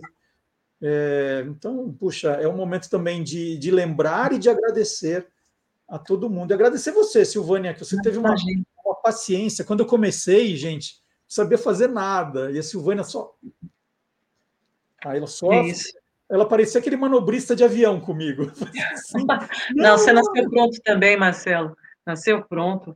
É, é, e esse pessoal, é, nossos amigos hoje, né? Porque eu sempre falo isso, nós formamos uma família, né? Mesmo os que é, depois de um, de um, tempo participaram só por, um tempo do, do, Você é Curioso e agora com você no Olá Curioso, a gente sempre mantém contato, sempre com muito carinho. A gente conhece a família de todos eles, né? Uma coisa bem bem próxima, né? É, é, é muito muito bacana essa essa cumplicidade que a gente criou. E, gente, é, não tinha dinheiro na jogada, não, né? né? É importante dizer é, isso. É isso. Todos, todos colaborando de graça, de graça, né? Pelo, é, pelo carinho, Dedicando... pelo comprometimento, né? Claro Dedicando... que. É, é. Dedicando bastante tempo, porque Sim. eu expliquei para as pessoas outro dia que, puxa, para fazer um programa que vai ficar uma hora e meia no ar, É. Tem um trabalho por trás disso, de cada um, né? De fazer um boletim de cinco minutos. Tem Uhum. uma pesquisa, tem que escrever o texto, tem que gravar, tem que editar, né? É um programa que, né, uma hora e meia no ar, são É. contando a produção de todo mundo, são mais de 20 horas para fazer. É isso E- aí. Nós ganhávamos e nós éramos funcionários, né? Eu funcionário da Bandeirantes, você tinha um contrato, mas os colaboradores não, né? Sim. Todos pelo, pelo amor, né? Pela dedicação, pelo companheirismo, é, por vontade de, de colaborar mesmo e por acreditar no projeto, né, Marcelo? Não, e aí também eu tenho que fazer um agradecimento, porque quando eu recebi a notícia, logo depois da, do programa de 19 anos, né, o, o Você é Curioso fez 19 anos no sábado, e na segunda-feira a gente recebeu a notícia que ele ia sair da grade da, da Rádio Bandeirantes, né, dois dias depois de 19 anos. É, eu falei, bom, vou ligar para todos os colaboradores para dar notícia, né, um a um. E naquele momento eu fala, falei com cada um para agradecer e mais, né, para perguntar: você toparia? É, vamos continuar fazendo agora no YouTube, no Facebook? Vamos fazer o podcast? A gente grava as imagens também. E na hora, falei, não, estamos juntos, vamos embora. E, e então foi na segunda-feira de manhã, eu acho que era 11 horas da manhã quando eu recebi a notícia. Né, falei com a Silvane em primeiro lugar e depois fui ligando um a um. Quando era uma da tarde da segunda-feira, eu já tinha falado com todos, todos tinham topado. Aí eu liguei para novos colaboradores, né? Professor Dionísio, professor Fábio Dias, que a gente não conseguia, por motivos inúmeros aí, não, eles não, não podiam fazer na rádio. É, eu falei, não, vamos fazer, agora é uma coisa independente, é nossa, vamos fazer. E eles toparam, Marcelo Alencar, o Silvio Alexandre, e foi assim. 11 da manhã não vai ter mais o Você é Curioso. Uma da tarde nasceu Olá Curioso. É. Aí na quinta-feira a gente já fez um piloto que deu errado. Então aproveitar esse momento de tantas homenagens, homenagear a Silvânia também, que topou participar desse programa especial. Programa especial tem que ter a Silvânia, senão não é especial, é um programa. Obrigada. E Sil, o, o Olá Curiosos, agora em agosto, vai fazer 100 programas. O programa número 100 é agora em agosto. Se você quiser fazer um número musical, fica à vontade, tá?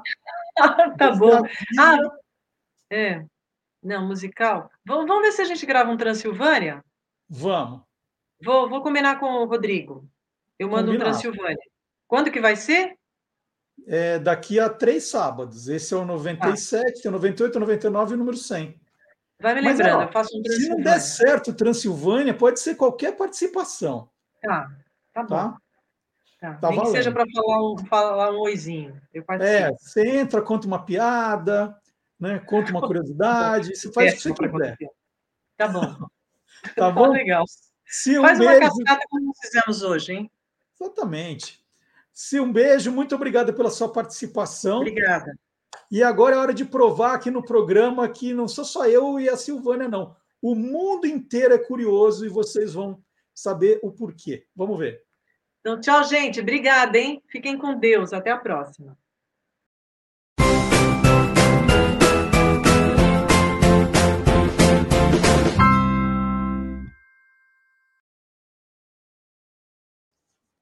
A galeria de arte roubada é uma ideia simplesmente genial. Dentro de seus salões virtuais estão cinco famosas obras de arte que, como o nome diz, né, foram roubadas e nunca mais foram encontradas. Graças à realidade virtual, agora você pode ver obras roubadas né, de Caravaggio, Van Gogh, Rembrandt, Manet e Paul Cézanne. Quem está por trás dessa criação é a empresa brasileira Compass UOL, que lançou o aplicativo que permite essa experiência. O aplicativo em VR, né, realidade virtual, tem visita guiada e convida os visitantes a se aproximarem da pintura de uma maneira que não seria possível em um museu real. E aí dá para fazer anotações, desenhar e passar um tempo tranquilo com essas peças roubadas sem uma multidão de turistas atrás de você, né?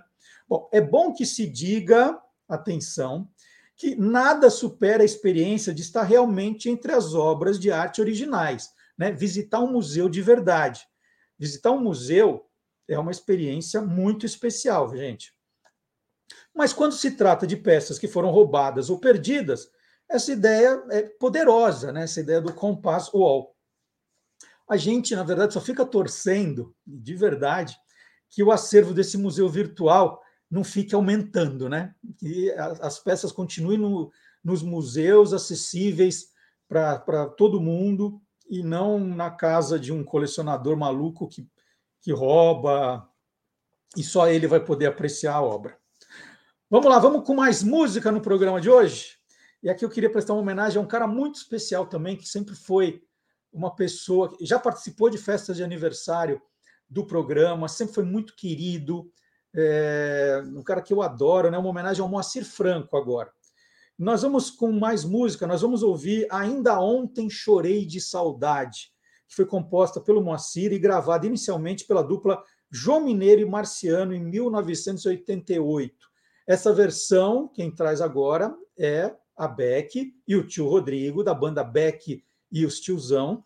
E é uma homenagem ao Moacir, que é um cara que mora no coração dos, de todos os curiosos. Muito obrigado, viu, Moacir, por toda a força que você sempre nos deu. Vamos ver?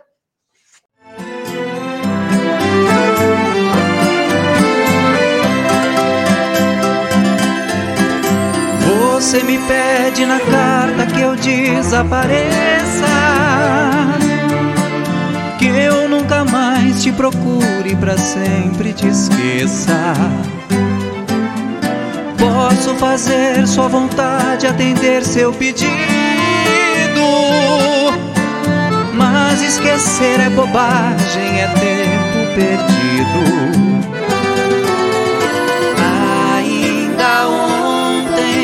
chorei de saudade, relendo a carta, sentindo Que fazer com essa dor que me invade? Mato esse amor ou me mata o ciúme. E outro cara maravilhoso que entrou para o time de dois anos para cá foi o professor Fábio Dias, que também já tinha dado várias entrevistas no Você é Curioso, tem um acervo espetacular de jingles, é um estudioso, fez um livro que é uma referência, o é, Jingle é a alma do negócio, eu, eu indico, o livro vem com um CD, com 150 CDs clássicos, ele sabe tudo, é, é um cara espetacular e que, por questões até comerciais ali, a gente nunca conseguiu fazer um quadro no Você é Curioso, mas aqui não tem amarras, né? Então ele está com a gente há dois anos fazendo um quadro espetacular que eu adoro, me arrepia, me emociona, mexe com a memória afetiva. É o Clube do Jingle com o professor Fábio Dias.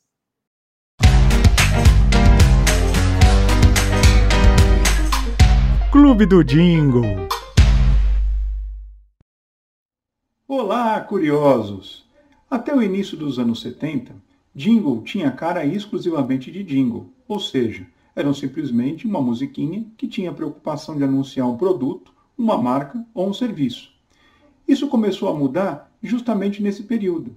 E um dos principais jingles que quebraram com esse padrão foi o jingle Só tem amor quem tem amor para dar, de Pepsi, criado pela dupla Sá e Guarabira justamente esse jingle ele já tinha uma cara de música, ele foi concebido com uma música.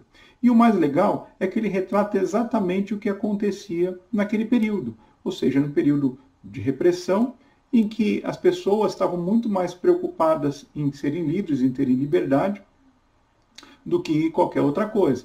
E o jingle justamente mostra isso e ainda traz aquele lema que vinha desde o final dos anos 60 dos hips, de paz e amor. Né? Então, com um refrão muito forte, só tem amor quem tem amor para dar, é, esse jingle caiu rapidamente no gosto e nos ouvidos das pessoas. Né? E o mais curioso é que o processo de escolha dele pela agência que atendia o refrigerante foi feito da seguinte maneira.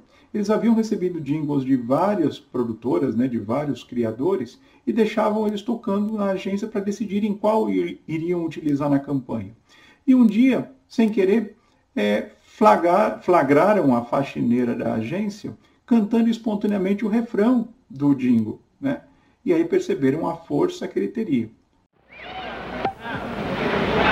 Hoje existe tanta gente que quer nos modificar, não quer ver nosso cabelo assanhado com jeito, nem quer ver a nossa calça desbotada. O que é que há?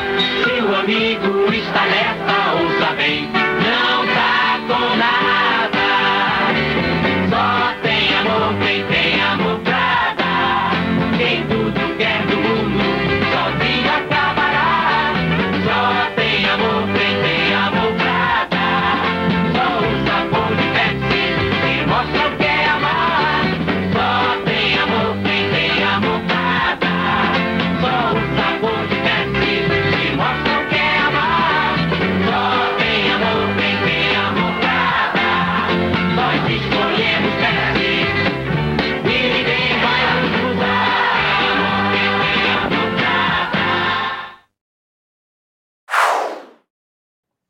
E outra pessoa maravilhosa, e essa eu conheci por causa do Olá Curiosos, isso, isso também não tem preço, né? Eu conheci, fiquei fã da Cláudia Fusco, que é escritora, jornalista e mestre em estudos de ficção científica pela Universidade de Liverpool, na Inglaterra.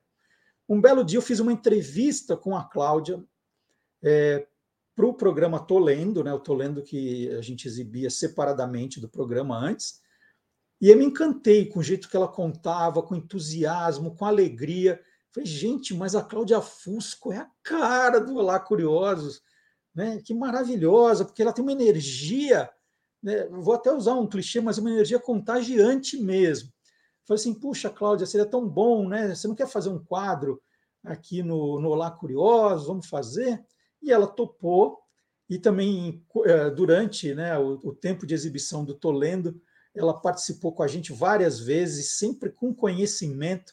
Vamos, vamos relembrar da Cláudia Fusco agora. Você não viu o Tô Lendo? Essa é uma vantagem, hein? Todos os programas que a gente já fez, tudo, tá no canal do YouTube do Guia dos Curiosos. Dá para ver todos os quadros da Cláudia, dá para ver todos os programas Tô Lendo, tá tudo guardadinho para você. Você pode entrar a hora que quiser, são 1.500 vídeos já publicados. Então vamos lá, Cláudia Fusco.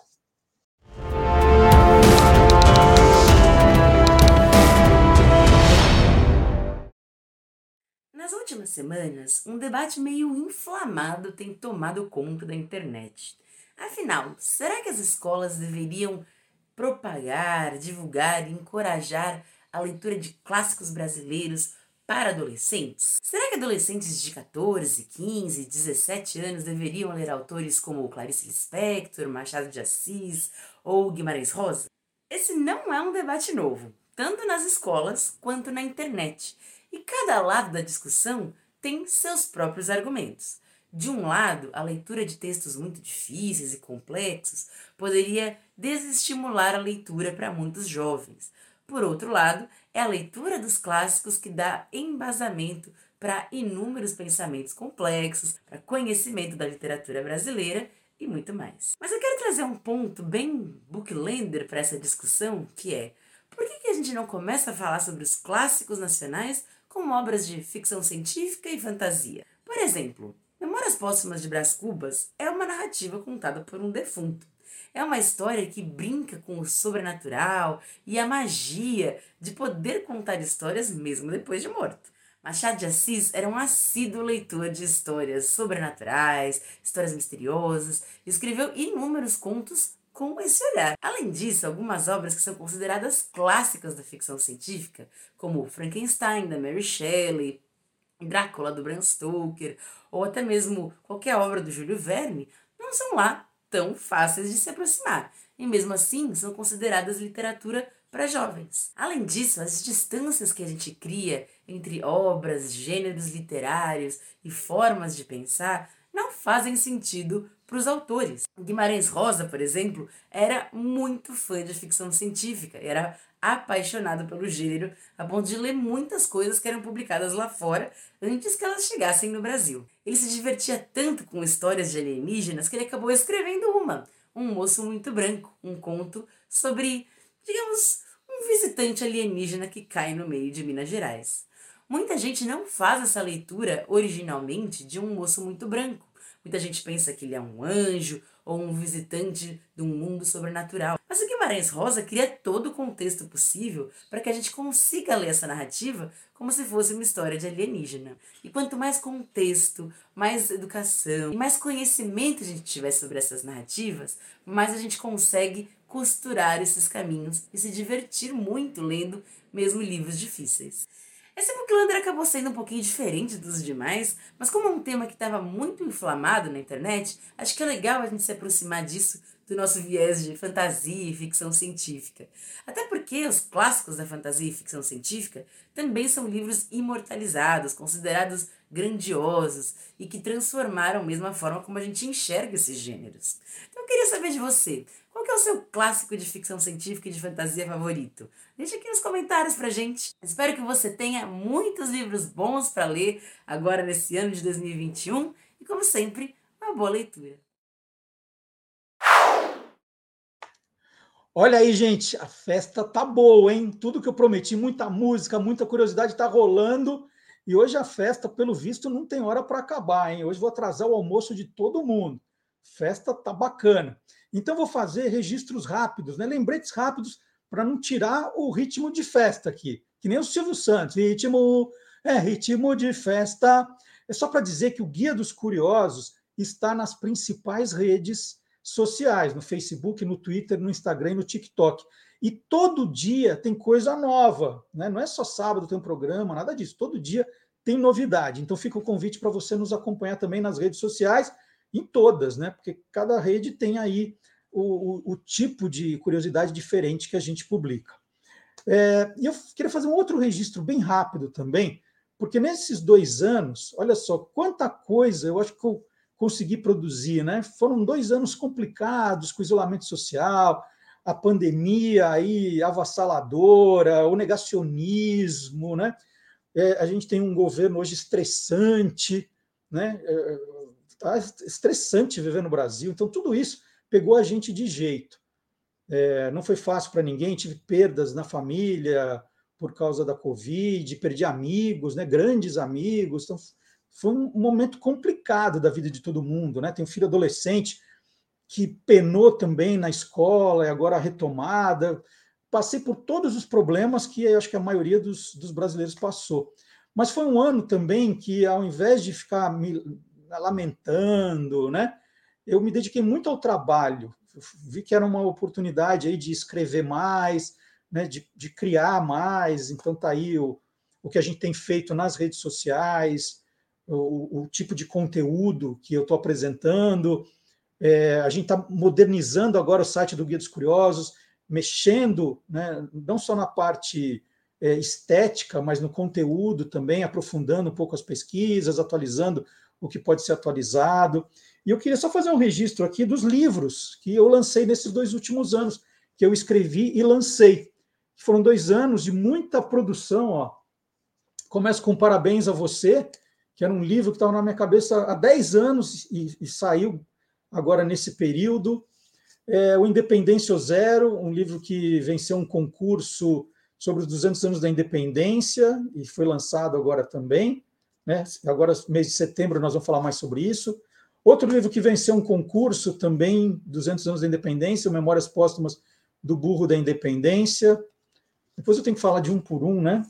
O Guia dos Curiosos, edição fora de série, um livro que era para ter saído no comecinho da pandemia, mas aí não tinha clima, era para comemorar os 25 anos do Guia dos Curiosos, agora já está comemorando 26, 27, e a atualização dos 100 camisas que contam as histórias de todas as Copas. Né? O livro era de quatro anos atrás, está saindo com atualização agora, já contei um pouquinho, e eu só queria fazer esse registro, então, que foram dois anos né, com bastante coisa nova para apresentar para vocês. E se vocês tiverem interesse em algum dos livros, na descrição do vídeo aqui, ó, tem a descrição do vídeo no Facebook, no YouTube, no Spotify, em todo lugar, tem os links direto para a editora, se você se interessar. E, por favor, espalhe, né? Se você é professor, professora, bibliotecária, bibliotecária, ou se tem alguém na família que é, por favor, espalhe. Ah, esqueci de mostrar um. Esqueci de mostrar um, gente, ó. Esse aqui o que nem maré, esse é o mais recente, foi selecionado pelo PNLD 2021 e poderá estar, né, se os professores escolherem, nas escolas públicas de todo o país aí a partir desse ano. Nossa, esqueci desse, era mais recente. Está aqui, estava tava do outro lado, eu me confundi. E teve também, nesse período, o podcast dos caçadores de fake news. Eu escrevi Esquadrão Curioso Caçadores de Fake News, e nesse período também, nesses dois anos bem produtivos, teve o podcast, o cacadoresdefakenews.com.br, que para os professores, para as professoras que vão usar o livro e trabalham em sala de aula, né, para falar de educação midiática com as crianças, o podcast também ó, é uma tremenda ferramenta. Quanta coisa bacana nesses dois anos, e eu agradeço muito a energia que vocês dão aqui ao sábado, né, o tempo todo, é tanta mensagem carinhosa, eu falo, puxa, estou abastecido, né? Então, muito, muito obrigado para todo mundo. Outro grande colaborador nosso, Marcelo Abud, ele é o criador dos, do blog Peças Raras, uma referência na história do rádio. Ele é um cara que ouve muito, sabe muito. Ele começou fazendo aqui no Olá Curioso o quadro Interferência, que era muito parecido com o que nós fazíamos no Você é Curioso. Aí no meio do caminho, falou assim: puxa, Xará, será que a gente não. não né? A Silvânia até lembrou agora há pouco na, na entrevista desse, desse quadro que a gente fazia. falei, Xará, podcast agora está estourando, né? A gente entrou nessa seara, nós viramos podcast. Será que a gente não poderia ter uma espécie de crítico de podcast, alguém que desse umas dicas, selecionasse? Acho que é você o cara, né? E aí ele topou de cara e a gente rapidamente mudou um pouco ali o, o, o nosso caminho.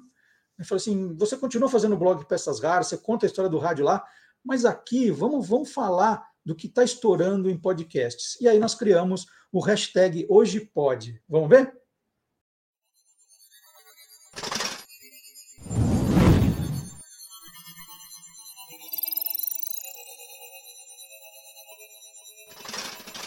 Hoje Pode. Com Marcelo Abude.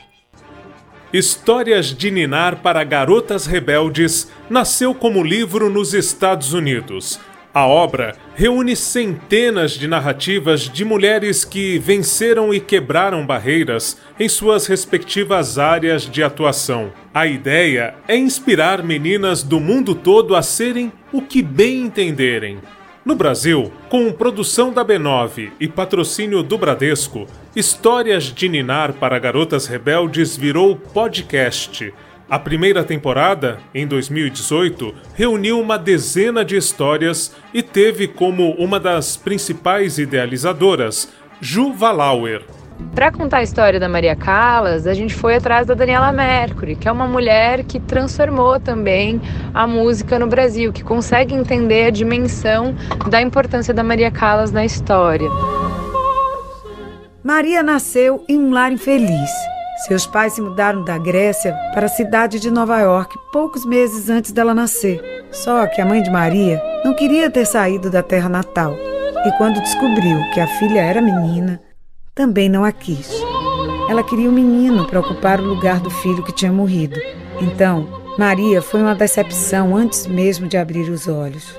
E assim por diante, a gente buscou para cada uma das histórias uma narradora que tivesse um conhecimento desse campo, né, que a gente estava apresentando para as meninas. Eu sou Poliana Okimoto, Sara Oliveira, Astrid Fontinelli, Daniela Mer, Karin Jones, Mafone Odara, Camila Chute, Monique Evely, Zut Zut, Stella Renner. Em janeiro deste ano, Histórias de Ninar para Garotas Rebeldes ganhou uma segunda temporada e agora tem uma inovação Além de uma personalidade que narra a história de uma mulher vitoriosa de outra parte do mundo, nós ainda temos uma criança no final do episódio, e essa criança traz a ficha técnica. E no episódio seguinte, com 4 minutos de duração, essa garota de 8 anos, 9, ela entrevista a intérprete da história do episódio anterior. Uma estratégia bem bacana que coloca também essas crianças como protagonistas no podcast que é feito para elas. Meu nome é Aline dos Santos Virgílio, sou de São Paulo, tenho 9 anos. Hoje vou entrevistar a Gabriela, a apresentadora do último episódio de Histórias de Ninar para Garotas Rebeldes. Se você ainda não ouviu o episódio da semana passada, corre lá escutar.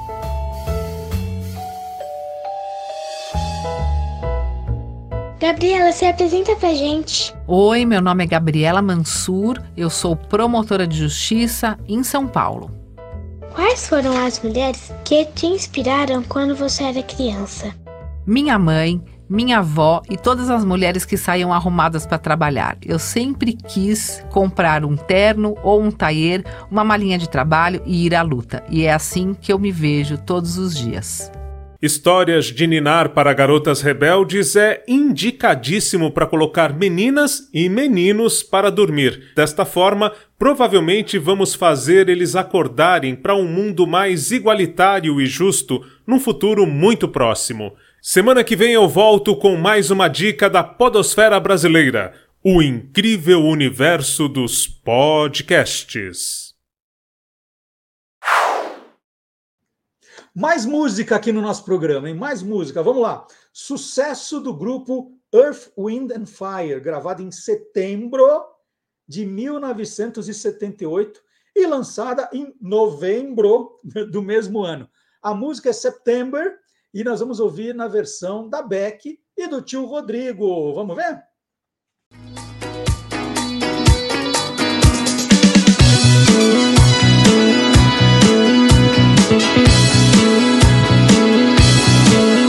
You remember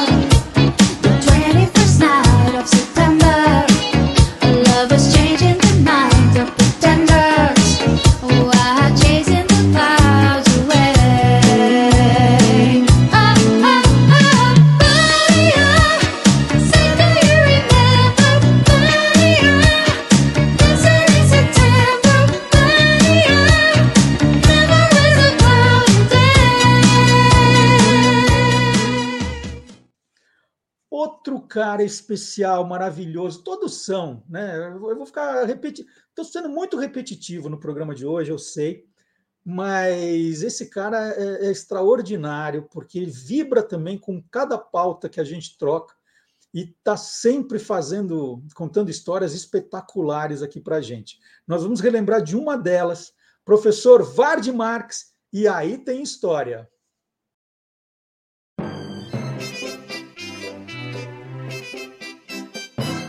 Aí tem história. Olá, curiosos! Hoje eu tenho para vocês um herói da Segunda Guerra Mundial. Um herói da resistência francesa. Aí você logo pensa naquele Maquis, né? aquele guerrilheiro duro, pronto para briga. Eu vou te apresentar Marcel Pinto, um molequinho de seis anos de idade. É, o Marcel acabou atuando na célula de res- da resistência francesa, que era comandada pelo pai dele, né, o Jean Pant, na fazenda da família. A França foi tomada, não, não a França toda, vamos dizer, sei lá, metade da França foi tomada em 1940. E a parte não tomada pelos nazistas, apesar das patrulhas e tal, é onde se abrigavam as células guerrilheiras, os maquisards, né, os, os guerrilheiros da resistência francesa. E, e ali ficava a célula do, do, do pai do Marcelo. E logo, eh, o molequinho entendeu o que, que eles queriam dele. Olha, ô, ô Marcelo, você pega isto aqui, leva para fulano de tal em tal lugar. Você entendeu? E ele entendia. Ele ia com a mochilinha dele, ninguém olhava. Os nazistas, quando passavam, olhavam. Mas as cartas, as mensagens estavam enfiadas na roupa dele. E ele levava para os lugares certos. O molequinho era muito esperto. Eh, O molequinho, o molequinho, tô falando molequinho, porque esse foi o apelido dele, Cancan, o molequinho. Chama o molequinho aqui, ó, molequinho, leva isso aqui em tal lugar. Ele levava e ele adorava fazer aquilo lá. Ele ia para os lugares, ia para cima e para baixo. Ok, em 1944 houve a invasão da Normandia. Os aliados desembarcaram na França. o bicho pegou para a resistência francesa, ações em todo lugar, a toda hora e tal. Aí aconteceu uma tragédia. É... O Marcel, o, o, molequinho, ele não foi pego pelos alemães, ele não, não foi torturado, nada disso. Muito chato dizer isso, mas ele, é, numa das ações da resistência francesa, que ele adorava acompanhar os guerrilheiros, uma arma disparou acidentalmente e ele morreu. Um, o funeral dele teve que ser forjado, porque não dava para explicar para os alemães como é que uma criança tinha morrido de bala. Bala de quem? Então deram uma coxambrada ali, mas depois, em 1950, sabiam onde ele estava enterrado? Em 1950 ele foi condecorado com, com o posto de sargento da resistência francesa. E depois, em 2013, uh, eles emitiram uh, as honrarias para aqueles que lutaram contra os nazistas. E o nome de Marcel Pinteur foi inscrito no monumento junto com os heróis da resistência francesa. É isso. E no comecinho desse projeto, eu não posso deixar de agradecer a minha família, né? Porque todos, todos me apoiaram bastante nessa, nessa mudança, né? Poxa, eu estava ali no rádio, tinha produção, né? E aí, numa segunda-feira, eu falo assim, gente, não estou mais no rádio e vou continuar o programa. Como assim? Vou fazer no YouTube, vou fazer no Facebook. Quem me ajuda? E aí todo mundo me ajudando, é, foi foi uma, uma coisa maravilhosa em família. Eu lembro né, da expectativa de todo mundo ouvindo o primeiro programa no dia 1 de agosto, a comemoração que foi em casa, quando eu terminei, né? Eu, gravo aqui no escritório, e aí eu saí, depois que a gente acabou de fazer o primeiro, e a alegria que a casa estava que a gente conseguiu não, não, deixar a peteca cair nenhuma semana. Não é assim, ah, vamos fazer um programa, ah, vamos, vamos pensar e vamos deixar os ouvintes sem o programa um mês. Não. Acabou no, num sábado e no outro sábado nós imediatamente começamos a fazer o programa. Isso foi genial, foi genial. E aí a família ajudou bastante. E quem me ajudou, né, porque a gente estava pensando em colunistas, foi minha filha, minha filha Beatriz, que é jornalista, seguiu os passos do papai. E aí criou um quadro também no comecinho do programa, e para falar de cultura pop, né? Ela falou assim: vamos, vamos falar de, umas, de uns assuntos aí que você não, não, não, conhece. Eu falei, como eu não conheço? Eu falei, ah, não conhece, não. Quer ver? Então vamos ver. Papai não sabe tudo com a Beatriz Duarte. Papai sabe tudo. Papai não sabe tudo. Escolher o nome de uma série não é uma das tarefas mais simples. Muito do sucesso das produções da TV ou do streaming dependem da curiosidade que o seu nome pode despertar. Há até agências de publicidade e branding envolvidas nessa escolha. É divertido também saber que outros nomes foram pensados para séries que fizeram muito sucesso. A série Friends teve três nomes antes do definitivo: Insomnia Café, Six of One e Friends Like Us. Mas no final acabou sendo escolhido Friends de uma forma estilizada, né? Um ponto final depois de cada letra representando cada um dos personagens. Na abertura, aliás, é possível perceber que cada cor do ponto final é correspondente a um guarda-chuva do personagem. De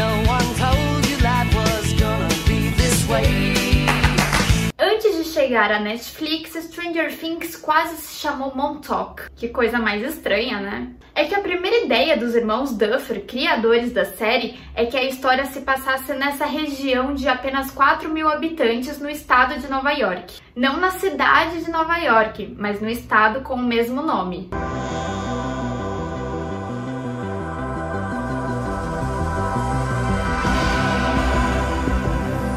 Concorrendo com os nomes Complications e Surgeons, complicações e cirurgiões, a ABC finalmente optou pelo nome Grey's Anatomy para sua série médica. O nome é uma brincadeira com o livro Anatomia de Grey, um renomado livro sobre anatomia humana.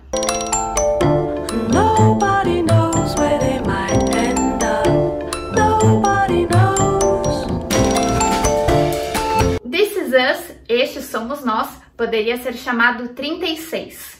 Que nome enigmático, né? Logo no primeiro episódio, os irmãos que têm suas vidas contadas completam 36 anos.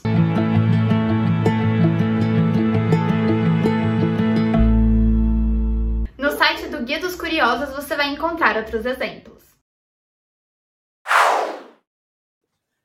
E outro cara, ó, falei, vou ser repetitivo mesmo hoje, mas outro cara que, olha, é 10, é o Magalhães Júnior. Né? O Magalhães Júnior, é, quando nós conversamos sobre fazer o quadro dentro do Olá Curioso, ele falou assim: puxa vida, mas será?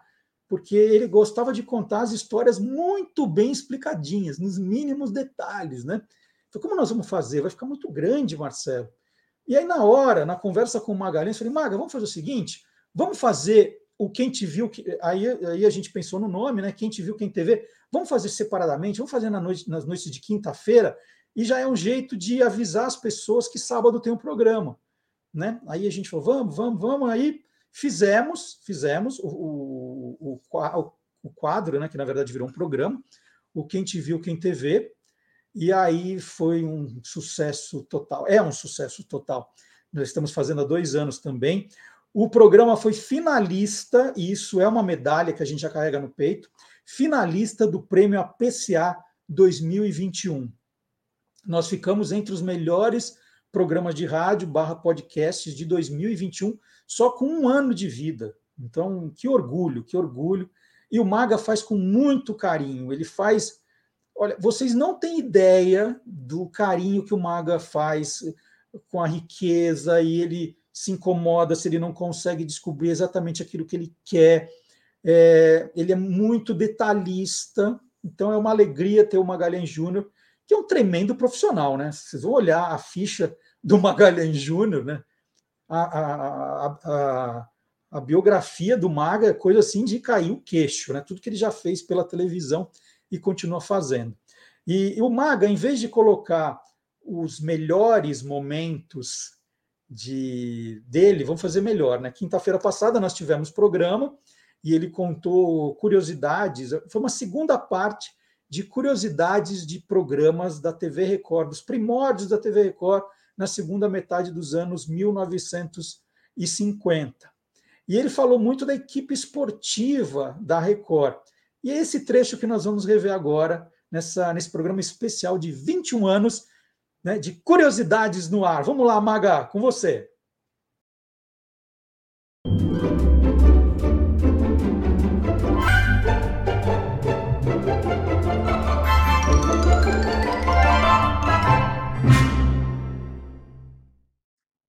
Desde o nascimento da TV Record, em 1953, até a metade dos anos 1960, o futebol era o carro-chefe da TV Record. Em 1953, a primeira equipe de transmissão, como eu, como eu falei em loco, né, tinha Hélio Ansaldo na narração e os comentários eram de Leônidas da Silva, lembrando que Leônidas da Silva havia sido o craque da Copa de 1938, em que o Brasil ficou em terceiro lugar. E pela exibição do Leônidas da Silva, em 1938, ele foi chamado, jogador negro, ele foi chamado de o Diamante Negro. E, em sua homenagem, é que foi lançado o chocolate diamante negro que existe até hoje. Que nunca e, e, e que pagou uma quantia irrisória para ele, né, a título de um, de um prêmio nunca só, né? Um dinheiro assim, meio serviu para nada, assim. É, e um cara que foi é, reconhecidamente reconhecido mundialmente como um craque, uhum. né? Então era, era apenas esse cara o Diamante uhum. Negro, que era o, o comentarista da, da, jornada esportiva em 1953. E a Record sempre acompanhou o futebol como equipe completa. Foi ela, por exemplo, a primeira a fazer uma transmissão interestadual São Paulo, Rio de Janeiro, 1956, para acompanhar, por exemplo, é, uma, um amistoso entre Brasil e Itália. Agora, a partir de 1958, a sua transmissão marcou época e aí eu posso falar porque eu assisti, eu assistia muito futebol pela pela TV Record. E a sua equipe começava pela direção de TV. A direção de TV era feita pelo filho do dono da emissora, né? Antônio Augusto Amaral de Carvalho, o Tuta. E aí tem um detalhe, Marcelo. Nem ele, nem ninguém na família Machado de Carvalho sabe por que o apelido dele é Tuta. Ele nunca soube. É, Sabe-se que o nome do filho dele, que é hoje o presidente da Jovem Pan, Rádio e TV, é o Tutinha, porque é filho dele. Sim. E tudo bem. Mas por que ele era o Tuta, nunca ninguém soube explicar, muito menos ele. Então, o Tuta era o diretor de TV, a narração ficava a cargo do Raul Tabajara, que era simplesmente. Ele era um gentleman, ele era um cavalheiro narrando é, futebol pela televisão. E os comentários eram do Paulo Plané Buarque. Marcelo, são raríssimos, mas raríssimos, os registros dessa dupla. E um dos registros eu vou trazer aqui agora.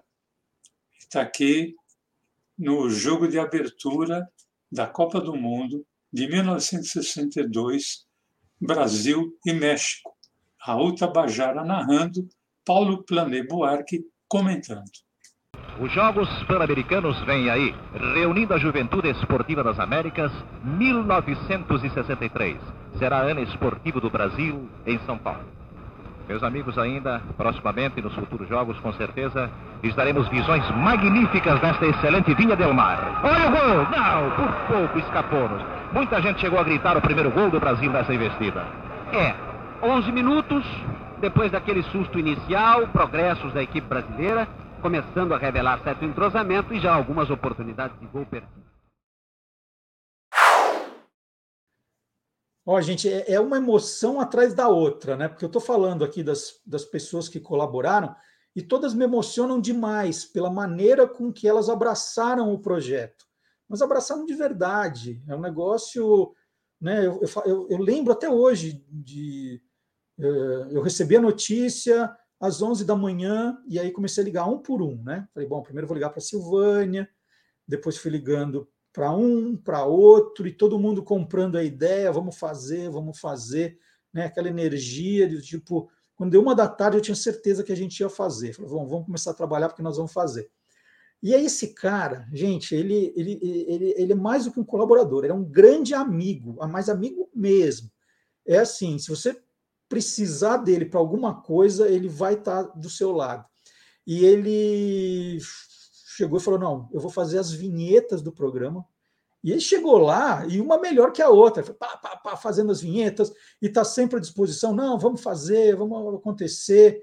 E, e nós tentamos algumas, é, é algumas ideias né, no Olá Curioso. Falou assim: puxa, para a gente sair um pouquinho daquilo que a gente fazia no rádio, vamos tentar alguma coisa diferente? Aí nós tentamos o Tirando Pó, que era mostrar um pouco da coleção. Vocês já sabem que eu estou falando do Antônio Mir, né? Já todo mundo está sabendo que estou falando do Antônio Mir, que é colaborador de longa data, eu acho que é o mais longevo aqui do, do time.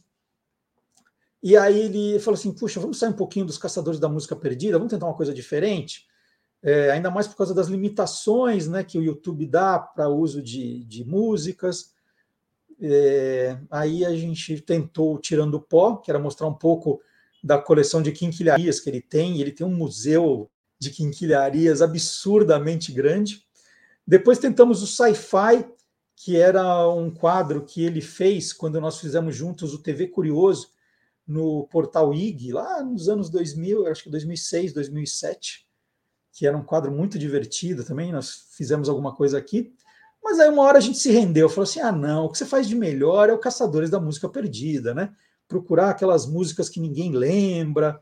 Então vamos, vamos voltar e ele está de volta já algumas semanas com os caçadores da música perdida, sempre nos divertindo muito e trazendo aí revelações, olha, bem curiosas. Então, Antônio Mir, agora aqui na festa de 21 anos do né, de Curiosidades no Ar. Dois anos do Olá Curiosos, mais 21 anos de Curiosidades no Ar. Vamos lá, Mir!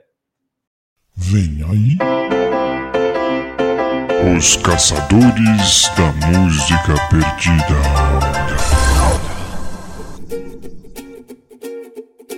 Olá, curiosos!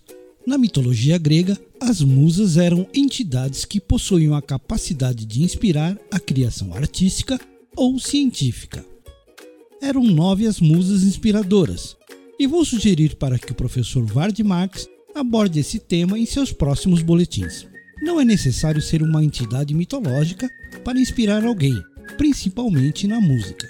Os motivos podem ser dos mais variados, Antigamente, a paixão era a fonte inspiradora principal, mas as desilusões, arrependimentos e até provocações acabaram inspirando também muitos autores.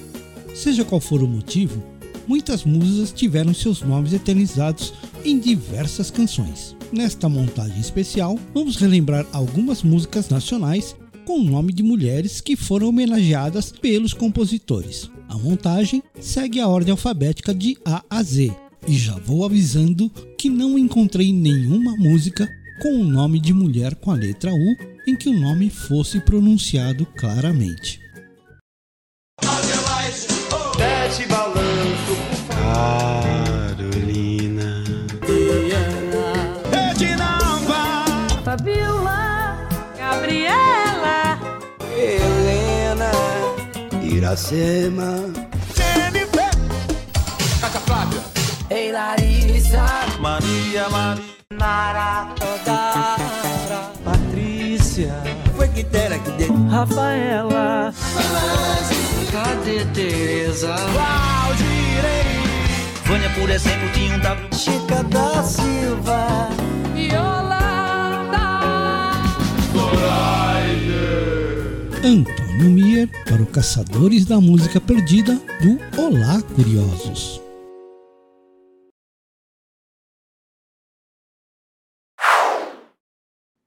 Bom, já que estamos nessa, nessa vibe musical, vamos ouvir Fio de Cabelo, que foi lançado em 1982, mas só foi fazer sucesso no ano seguinte.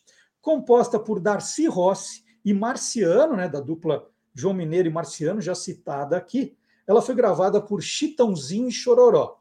Nessa versão você vai ouvir a Beck e o tio Rodrigo de Giorgio, da banda Beck e os Tiozão. Vamos lá?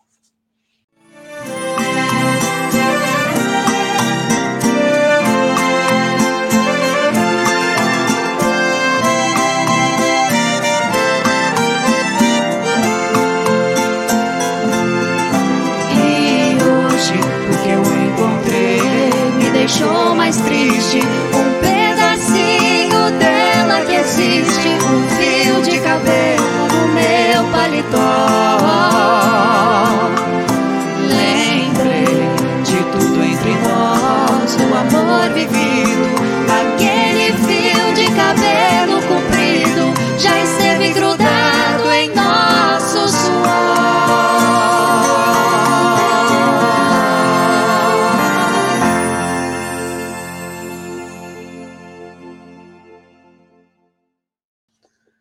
Bom, eu tenho que fazer uma referência também, nesses dois anos, ao conteúdo que o Guia dos Curiosos tem publicado no TikTok, no Instagram.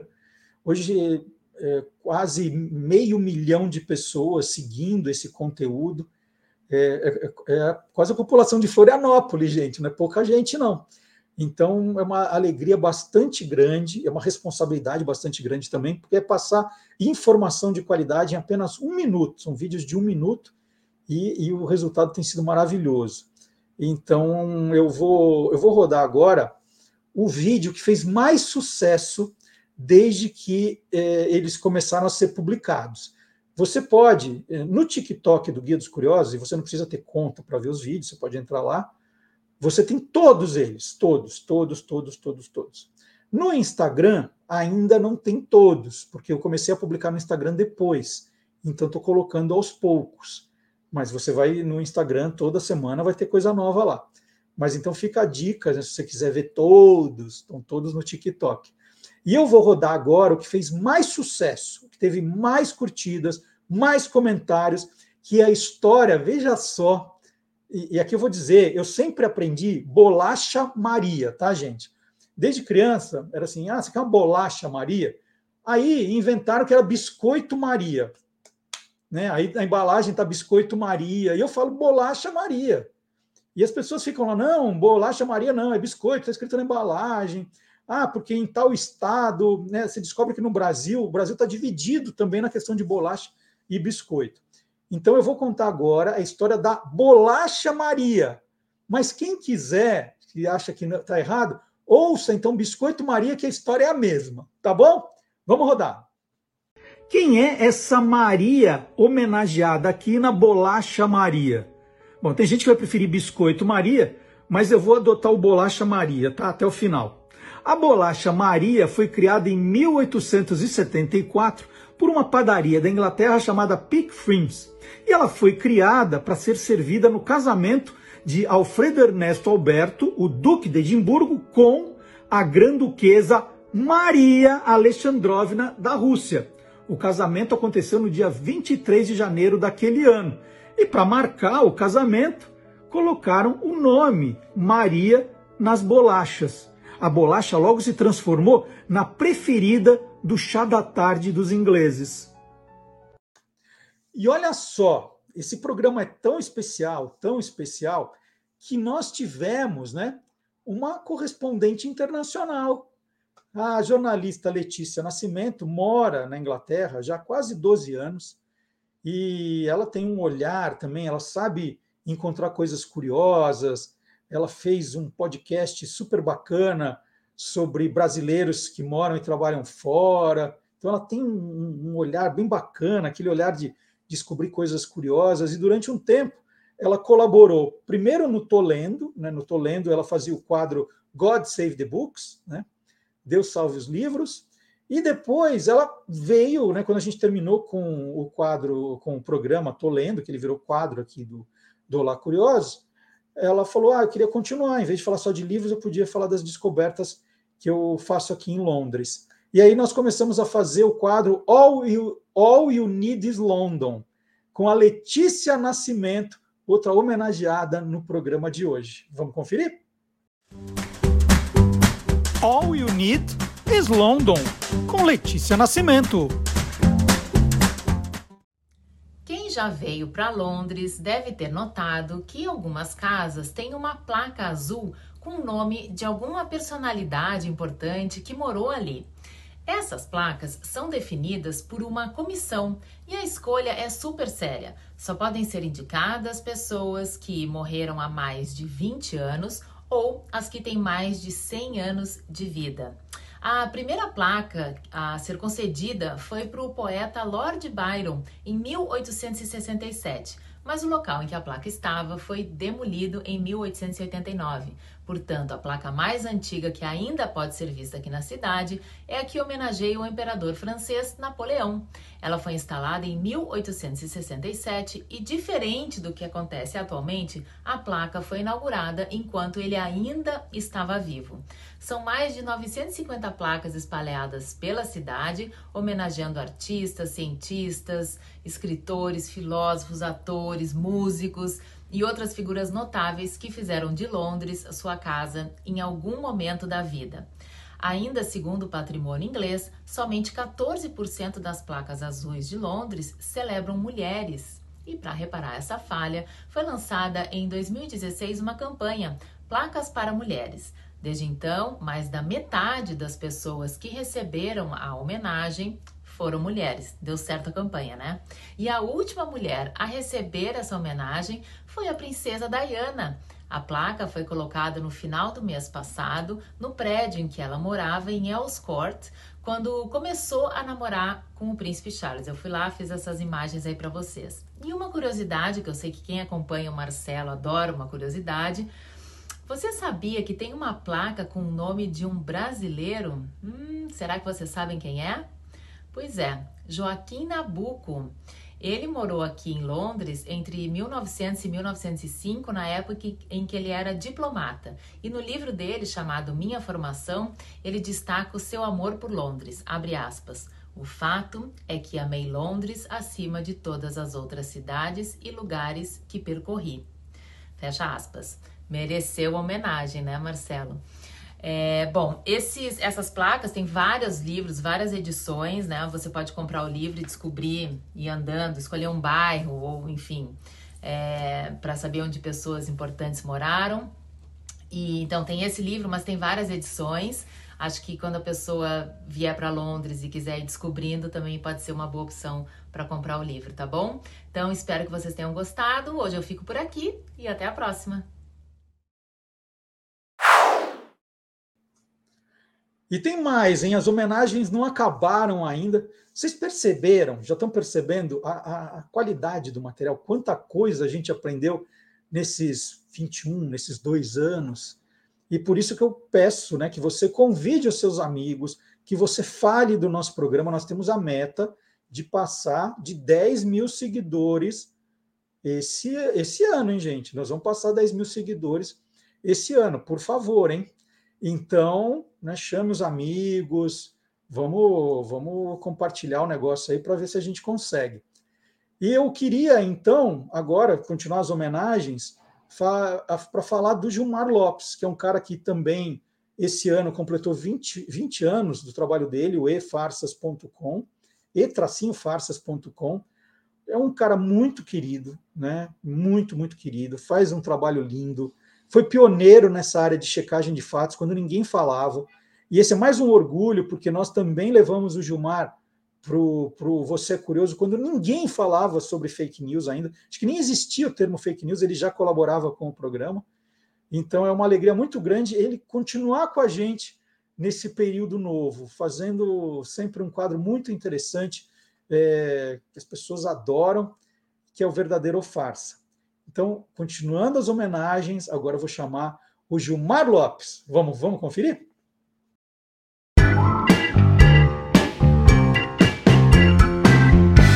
Verdadeiro ou farsa? Essa história vira e mexe e volta a aparecer nas redes sociais.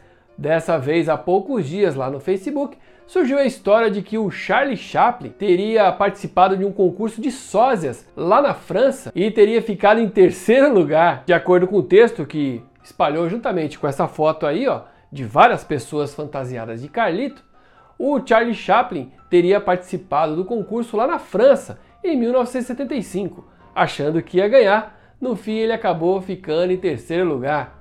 E agora, será que essa história é real? Será que isso é verdadeiro ou farsa?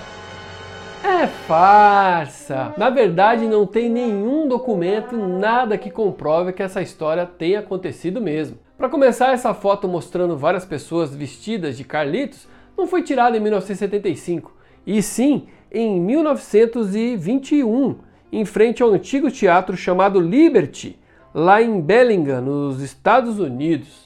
Essa fotografia é realmente um concurso de sósias. Ah, outro detalhe é que existem várias versões dessa mesma lenda. Uma diz que ele ficou em vigésimo lugar, outra diz que ele ficou em vigésimo sétimo e outra ainda diz que ele ficou em segundo lugar. Cada um que conta o conto aumenta um pouco, né? E só para a gente cravar essa história como falsa mesmo, o próprio Charlie Chaplin disse que ela era falsa em 1966.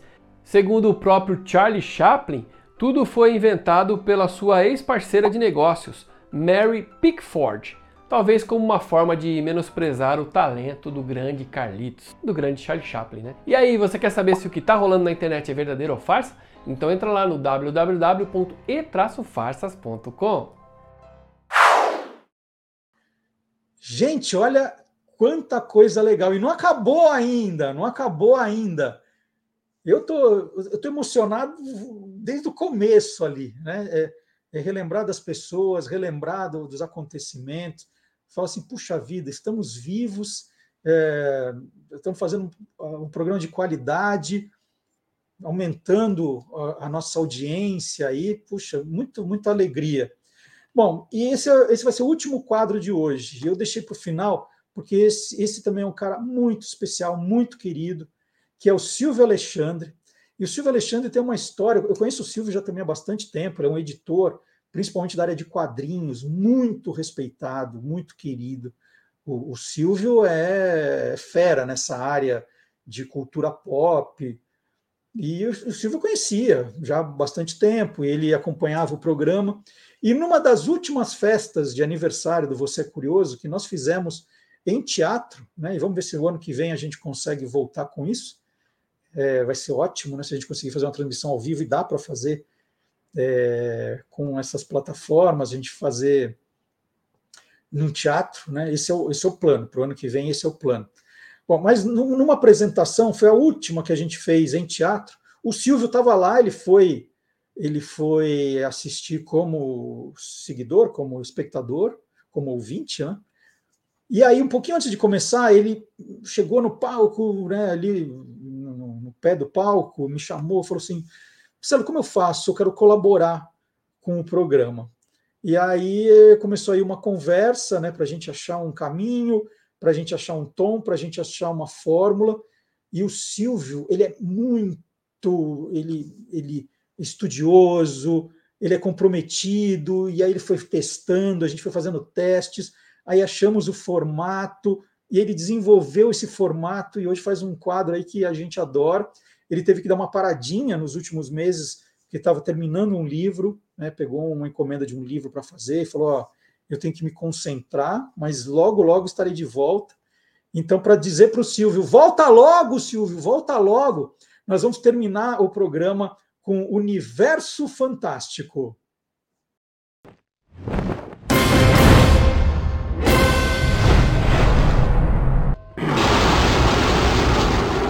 Universo Fantástico. Quando em 1939 o roteirista Bill Finger e o artista Bob Kane começaram as incríveis e incomparáveis aventuras do Batman, nunca imaginaram que o seu Homem-Morcego se tornaria num fenômeno da cultura pop. Quatro anos depois do lançamento dos quadrinhos, o Cruzado de Capa chegou ao cinema, lançado em forma de seriado com 15 capítulos. Foi a primeira vez que a Batcaverna apareceu e o Batmóvel era apenas um carro comum. No início, o carro do Batman era bem simples e vermelho. Não tinha todas as bugigangas que hoje conhecemos. Ele só foi chamado de Batmóvel em 1941, com um motor superpotente e uma frente bem reforçada, capaz de derrubar as portas e paredes quando necessário. Quando Batman passou a ter uma revista própria, o ilustrador Jerry Robinson desenhou um Batmóvel preto ou azul escuro, combinando velocidade, estilo e força bruta. Virou referência para todos os carros que viriam. Em 1943, o Batmóvel apareceu pela primeira vez na capa dos quadrinhos. Em 1950, após ser destruído em uma perseguição, ele foi reconstruído pelo próprio Batman, dez anos à frente de qualquer coisa sobre rodas. Pulando para 1966, a série de TV do Homem-Morcego hipnotizou uma geração de jovens telespectadores. Um dos destaques deste Batman exagerado e divertido eram os vilões, interpretados por alguns dos maiores nomes de Hollywood. E o Batmóvel virou um importante personagem. Já com o quadrinho O Cavaleiro das Trevas, o desenhista Frank Miller redefiniu a história e promoveu grandes mudanças em 1986. Entre elas, o Batmóvel se transformou em um tanque de guerra. E de volta ao cinema, em 1989, Batman ganhou uma visão mais sombria com a direção de Tim Burton, usando um Batmóvel que combinava força bruta e design elegante. Em 2005, tivemos a trilogia dos filmes de Christopher Nolan, em uma concepção do Batmóvel muito parecida com a do Cavaleiro das Trevas, com um visual mais potente e agressivo do que nunca. Santo esquecimento, curiosos! Mas só porque o tempo é curto e não conseguimos falar de tantos outros carros, não poderíamos deixar de citar o Batmóvel de Batman, a série animada de 1992, que, por sinal, foi onde a Arlequina apareceu pela primeira vez. A animação misturava um visual art déco com elementos góticos, clima dos filmes no ar, vestuário e estilo dos anos 1940. Foi um sucesso inesperado que deu início a outras adaptações animadas de personagens da DC Comics. Informou Silvio Alexandre, admirado com a quantidade de Batmóveis que existem. Para o universo fantástico do Olá, curiosos! Então tá aí, ó, estamos chegando ao final desse programa. E aí, sentiu, né? Sentiu tudo o que a gente entrega nesses 21 anos de curiosidade? Um programa muito divertido, muito legal.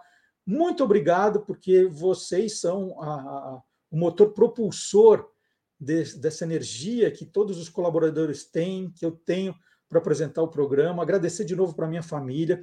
E eu tenho que fazer um agradecimento especial, já fiz outras vezes aqui, mas eu vou fazer a Nest Digital, que também embarcou nesse projeto. Foi uma loucura.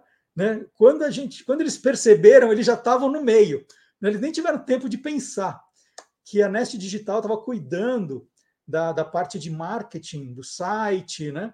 E a gente falando sobre publicidade, sobre a nova cara do site. De repente, eles se viram envolvidos no projeto do, do canal do YouTube também. E eu vou falar em nome do pro, é, o Nestor, o Gustavo, a Gleice, a Deise, toda a equipe, né? tem a Bruna fazendo as artes também, toda a equipe que abraçou esse projeto. Eu acho que até agora eles não perceberam a, a loucura que. onde eles foram amarrar o burro deles. Mas estão com a gente, fazem um trabalho espetacular também. É, aprenderam muito com a gente, a gente aprendeu muito com eles. Então, eles que dão esse acabamento para o programa, né, a montagem, é, uma parte das redes sociais, a cara nova do site. Então, um trabalho super legal que eles estão fazendo e a gente agradece também, porque nada disso seria possível se a gente não tivesse tanta gente em volta. Né? Eu estou aqui sozinho, ó, sozinho, tem o um bonequinho aqui atrás, né? o nosso APCA que nós ganhamos, o guia. Não, mas não.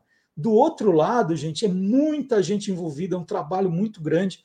E eu já contei aqui que, às vezes, para fazer um programa de uma hora e meia, são mais de 10 horas, 15 horas de produção, né, de montagem, de gravação, tem muita coisa envolvida.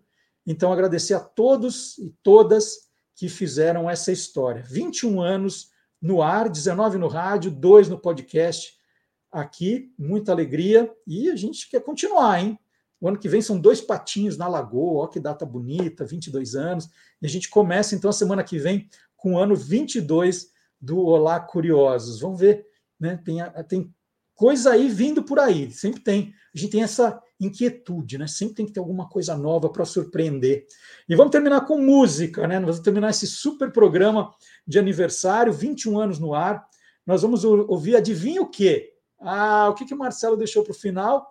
Nós vamos ouvir Dancing Queen, do quarteto sueco ABBA, música gravada em 1975 e lançada em 1976. Foi um dos maiores sucessos dos anos 1970. Então vai terminar, nós vamos terminar com Dancing Queen, com a Beck, com o tio Rodrigo de Giorgio e pedindo para você não ir embora. A gente não vai embora sem deixar aquele joinha, sabe o joinha que está aqui embaixo? Deixar o seu joinha, deixar um comentário, nem se for parabéns, feliz aniversário para o Olá Curioso, mas deixe uma mensagem nos comentários e também avisa o pessoal, gente tem que ter engajamento no programa. Olha que programa enorme que a gente fez hoje, hein? Hoje ninguém pode reclamar, hein? Programa gigantesco. Então, muito obrigado pela audiência. Semana que vem tem mais, hein? A gente, a gente comemora, hoje fica tudo de ressaca, mas semana que vem está tudo aqui de volta com muito mais novidade. Tchau, gente. Tchau, tchau.